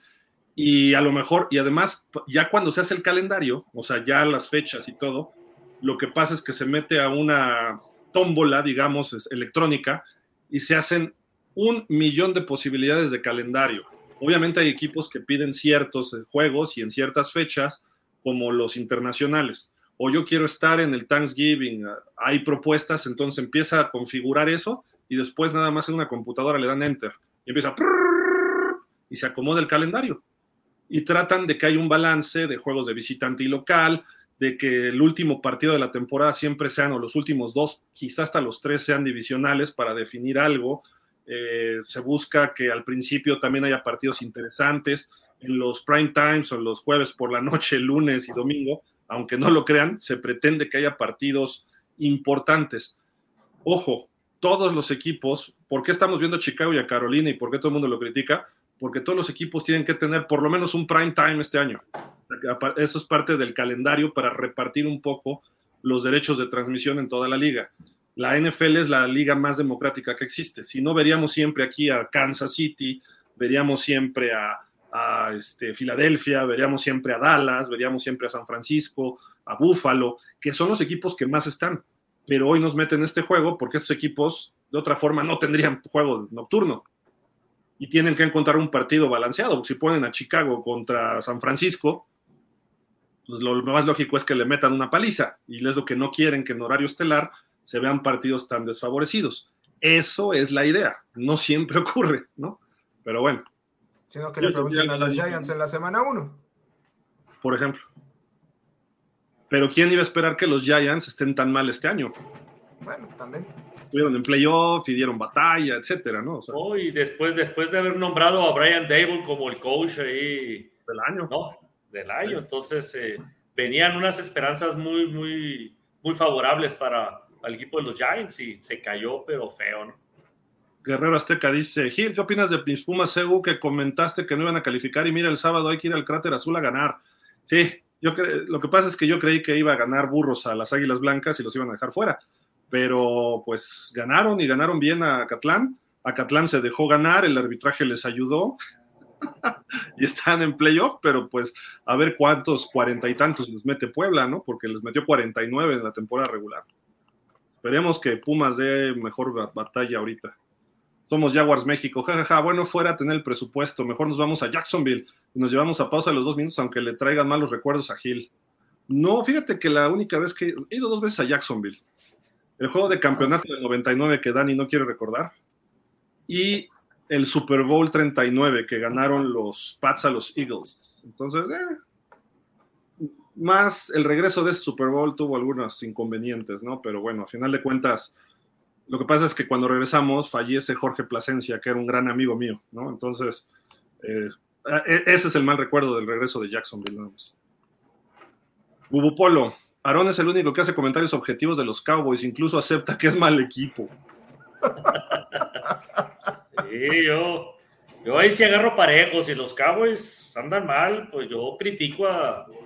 Por eso, como dices tú, Gil, objetivo y hay que ser así directo con él. Es más, el más crítico debe ser de tu propio equipo. Ese es el que debe de ser. Yo, yo critico ampliamente a los Cowboys cuando están mal, jamás es, eh, hablo maravillas cuando no es, ¿no? Cuando están mal los Cowboys hay que hablar y hay que hablar de jugadores cuando la están regando, ¿no? Y se, y se acabó, así tiene que ser. Oye, este Aarón, me acuerdo, estaba escribiendo mi columna en el récord también en aquellas épocas y poníamos abajo o, en, la, viñeta, no me acuerdo, aparecía el correo electrónico del columnista. Y me escribe un fan y me dice, ¿por qué odias tanto a los delfines si es buen equipo y que no... se me fue con todo, con todo. Y le dije, discúlpame, no sé si sepas, yo trabajo para los Dolphins y le voy a los Dolphins. O sea, yo estoy diciendo lo que veo de los Dolphins, no los estoy atacando, estoy diciendo las verdades de los Dolphins, punto. Nada más. No es, se trata de que los voy a atacar porque es mi equipo y, ay, dices lo que está pasando y lo conoces más que otros equipos también. Entonces sabes que si el tercer equipo este, se enfermó del estómago el miércoles en el training camp y tiene que entrar a jugar el domingo, dices, no, pues ya, no, no vamos a hacerla, ¿no? Porque estás más informado de tu equipo. Sí, hay, cosas curiosas también. Mira, yo tuve una anécdota así rapidito, una plática que tuve con, con Pablo Viruega, precisamente, analista deportivo. Pues, ¿quién no conoce a Pablo Viruega ahí en ESPN? Y, y, comenta el buen Pablo que hace muchos años él era aficionado a los Cowboys, él, él le iba a los Cowboys desde, desde, desde niño, pero cuando ya, ya pasas a ser parte de que tu trabajo sea analizar, eh, deportivamente, como es Pablo Viruega, o en el caso de nosotros, que, que estamos analizando, somos analistas deportivos de, de, la NFL en este caso, pues eh, ya, ya tiendes a no irle a, tanto a ese equipo, ya no, ya no tienes esa tendencia, dice Pablo Viruega, ya, ya te olvidas de que eres como fanático, dice, ya, ya ahora eres un analista, un crítico precisamente de, de la NFL. ¿no? Claro. Bubu Polo dice, el buen Polo, saludos, coach Polo. Dani es el único fan de los Jaguars que habla español, así que debe apoyarlos sí o sí. No, mi estimado Bubu Polo, este, de hecho, eh, tan solo, por ejemplo, en el grupo de Somos Jaguars México, ya somos casi mil, eh, mil integrantes. Y bueno, evidentemente casi todos somos de, México y pues evidentemente hablamos español. Entonces, no soy el único que habla, que habla español. De hecho, eh, Gil conoce de ahí del grupo, conoce este, a René, conoce a Germán, este, y había algunos por ahí. Sí, correcto, correcto. Dice Rafa Rangel, Gil y Dani me quitaron las palabras de la boca. Jaguars no se le ha reconocido su crecimiento, igual que a mis Dolphins no se les reconoció, reconocía. Correcto. Vamos a acabar, dice Guerrero Azteca. No te molestes, Gil, por los comentarios que se realizan y creo que Dani es bastante profesional para responder los comentarios sin que tú abogues por él o simplemente lo haces por ser el titular del programa. Me molesta una cosa, que se hagan comentarios sin fundamento. Y dos, sí, soy el titular del programa y aquí en pausa los dos minutos toda la gente es profesional. Y si ustedes lo hacen nada más por atacar, por atacar, porque les cae mal, por lo que eh, les cae mal Trevor, o no quieren, no creen en los Jaguars, o no lo saben, eso es lo que a mí me molesta. ¿Por qué? Porque aquí no estamos vacilando. Esto no es de que somos cuates hablando, esto es un medio de comunicación. Entonces, eso es lo que me molesta. Eh, y sí, sí me molesta, está bien, perfecto, no, no tengo ningún problema con eso, eh, ni empacho. Dice por acá, eh, dice Guerrero Azteca, y no es justo hacer quedar mal a las personas que hacen los comentarios que ustedes se sienten ofendidos y más porque tú puedes expresarte más tiempo y nosotros con unos mensajes cortos no es parejo el debate. Cuando son de mala leche, no se vale, no se vale Guerrero Azteca. Eso es lo que estamos este, diciendo nosotros. Y mira, lo hemos dicho mil veces, ¿eh? mil veces. Si van a entrar nada más a molestar, pues está bien, perfecto. Allá ustedes queden su conciencia, si nada más van a estar ahí molestando las redes son tan grandes que pueden escoger a 20 distintas personas, pero van a escuchar lo que les, a lo mejor quieren escuchar lo que les quieren decir, o sea, usted, lo que ustedes quieren escuchar. Van a decirles lo que ustedes quieren escuchar, perdón. Entonces, sí, tienes toda la razón. Mira, te desconectas, bloqueas y te pones en máximo avance, te pones en tercer cuarto, te pones en ESPN, donde gustes. Aquí las cosas se dicen como son y somos humanos y no se vale que ustedes en, un renglón tiren mala leche porque los que estamos exponiendo algo somos nosotros. Es la diferencia, no lo quieras voltear, Guerrero Azteca, son ustedes los que están empezando la mala leche. Entonces, eso no se vale, porque ustedes no están dando un sustento de lo que están diciendo. Y nada más están diciendo, es que el Dani se enoja, y es que esto, y es que tú, Gil, te molestaste, ¿sí? Pues les estamos dando por qué las razones, y ustedes nada más tienen un comentario, es que expláyense lo que quieran, no hay problema. Y aquí hemos leído hasta groserías porque los que se exponen también son ustedes al nosotros poner aquí esto. Y dice, con esto termino, no es profesional de tu parte hacer quedar mal a tu audiencia por defender a un compañero. Si tú y Dani son de piel delgadito, ustedes se deben a su audiencia. El señor Aarón es todo un caballero, aprendan de él. Gracias. ¿Sabes qué? Te vamos a bloquear porque eres un nefasto cerrado del cerebro que no tienes capacidad de análisis. Punto. No vuelvas a entrar a pausa, ni te queremos, ni te queremos. Gracias. Ahorita mismo te bloqueamos, no te preocupes. O sea, fíjate las tonterías que estás diciendo. O sea, nada más. En fin, Guerrero Azteca, pues ni hablar, te perdimos, pero pues creo que ganamos más. Pero uno, me encanta que lean los comentarios, así le dan espacio a cada aficionado o simplemente seguidor del NFL de un y de su trabajo. Felicidades, mis hermanos. Gracias, Fer. Saludos. Dice Javier Medina, hay muchos detractores que escriben cosas sin argumentos. Yo sigo, yo tengo siguiéndolos un año y para mí todo el equipo de Pausa y Dolphin son muy profesionales. Sigan adelante mis compas. Gracias, Javier. Saludos. Dice, ya dejé mi like, gracias. Recomiéndenos, pongan este, comentarios, pónganos en sus redes, en fin. Y mira, lo, que has escrito, ahí, ahí está, Guerrero Azteca, pero con lo que dijiste hace rato, perdiste toda credibilidad. Gracias, que te vaya bien, adiós. Así como no te interesamos, tú no nos interesas a nosotros. Queremos gente pensante, no gente que nada más viene a molestar. Rafa Rangel, Dani, ¿De a cuánto están dando los despensas para unirse como fan de Jaguars? Es broma, amigo. Llevan cuando menos tres años de crecimiento. No, bueno. Eh, eh, ahí sí este, estuvo lamentable. Mira, ni, que fuéramos, este, ¿cómo se llama? te digo, de la 4T, como para andar dando despensas y ese tipo de cosas. Pero mira, poco a poco ahí vamos, poco a poco ahí va este, el grupo también de Somos Jaguars México. Y bueno, yo nada más para terminar de, eh, para cerrar con, lo que decía hace rato acá el muchacho Guerrero Azteca, digo, yo la verdad no soy ni de piel delgadita ni de nada, yo eh, escucho atentamente cada uno de sus comentarios, cuando creo que están equivocados, yo lo expreso, digo por qué creo que están equivocados, e incluso ha habido ocasiones en donde hasta me han llegado a insultar, pero, pues bueno, como eso se me resbala, pues, ¿para qué le doy importancia a lo que no tiene? Nada más es lo que voy a decir. Correcto. Además, se esconden en un, en un, este, no, no, ponen su nombre, ponen Guerrero Azteca, supongo que jugó en Guerreros Aztecas, ponen un logo, no dan su cara, no dan su nombre, bueno, pues así menos, ¿no? Rafa Rangel lo pone y a veces pone su carita o su foto. Esos con más gusto los leemos. ¿Por qué? Porque son personas. Aquí le damos un trato de personas a todos y respetando, no faltando al respeto a la gente, nada más. Es, lo único, es lo único. Dice Damián Lascano, saludos chicos, llegando al trabajo, vamos a ver el Bababol, gana Panteras, juego difícil para 49ers, el equipo viaja mañana en la tarde a Jacksonville, esperemos ganen mis Niners, perfecto. Pues esperemos, esperemos. Mira, ya nomás para cerrar. Dice, ¿y por qué dices de mala leche no mereces tener un programa? Gracias, gracias. Qué bueno que tú eres el gran conocedor de medios y de programas. Pásanos tu currículum para saber, porque tu opinión vale así, así, Guerrero Azteca, así, nada. ¿Por qué? Porque ni la cara das, ni la cara das. Entonces, así no te podemos considerar. Estás en Twitch, seguramente eres un chavo, seguramente eres un gamer, en fin, qué pena, qué pena, ni hablar. Gracias, bye, que te vaya bien.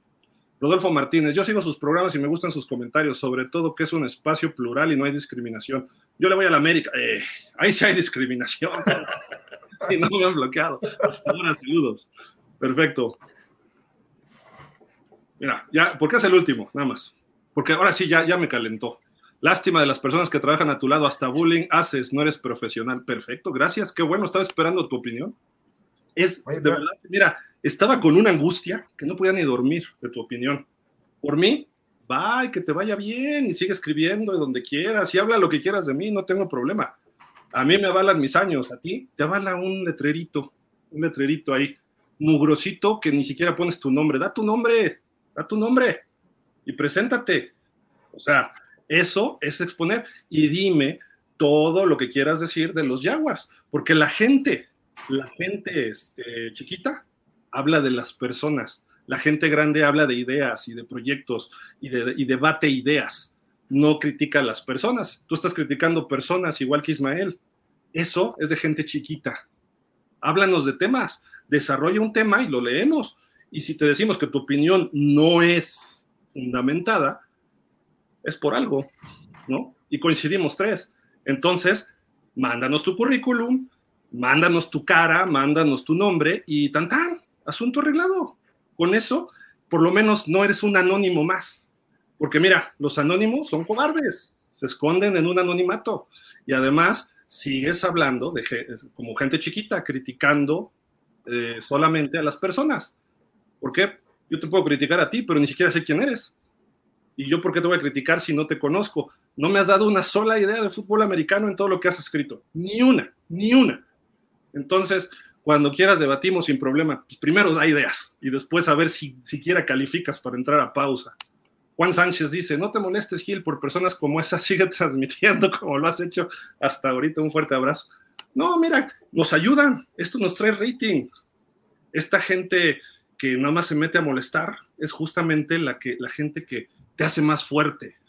Eh, ¿Por qué? Porque ellos demuestran su incapacidad, demuestran su falta de conocimiento de fútbol, podrá haber jugado en Guerreros Aztecas, quiero suponer, habrá nacido en el 77, puedo suponer, pero hasta ahí, que me dé su nombre y sigue sin darlo. Entonces, imagínense.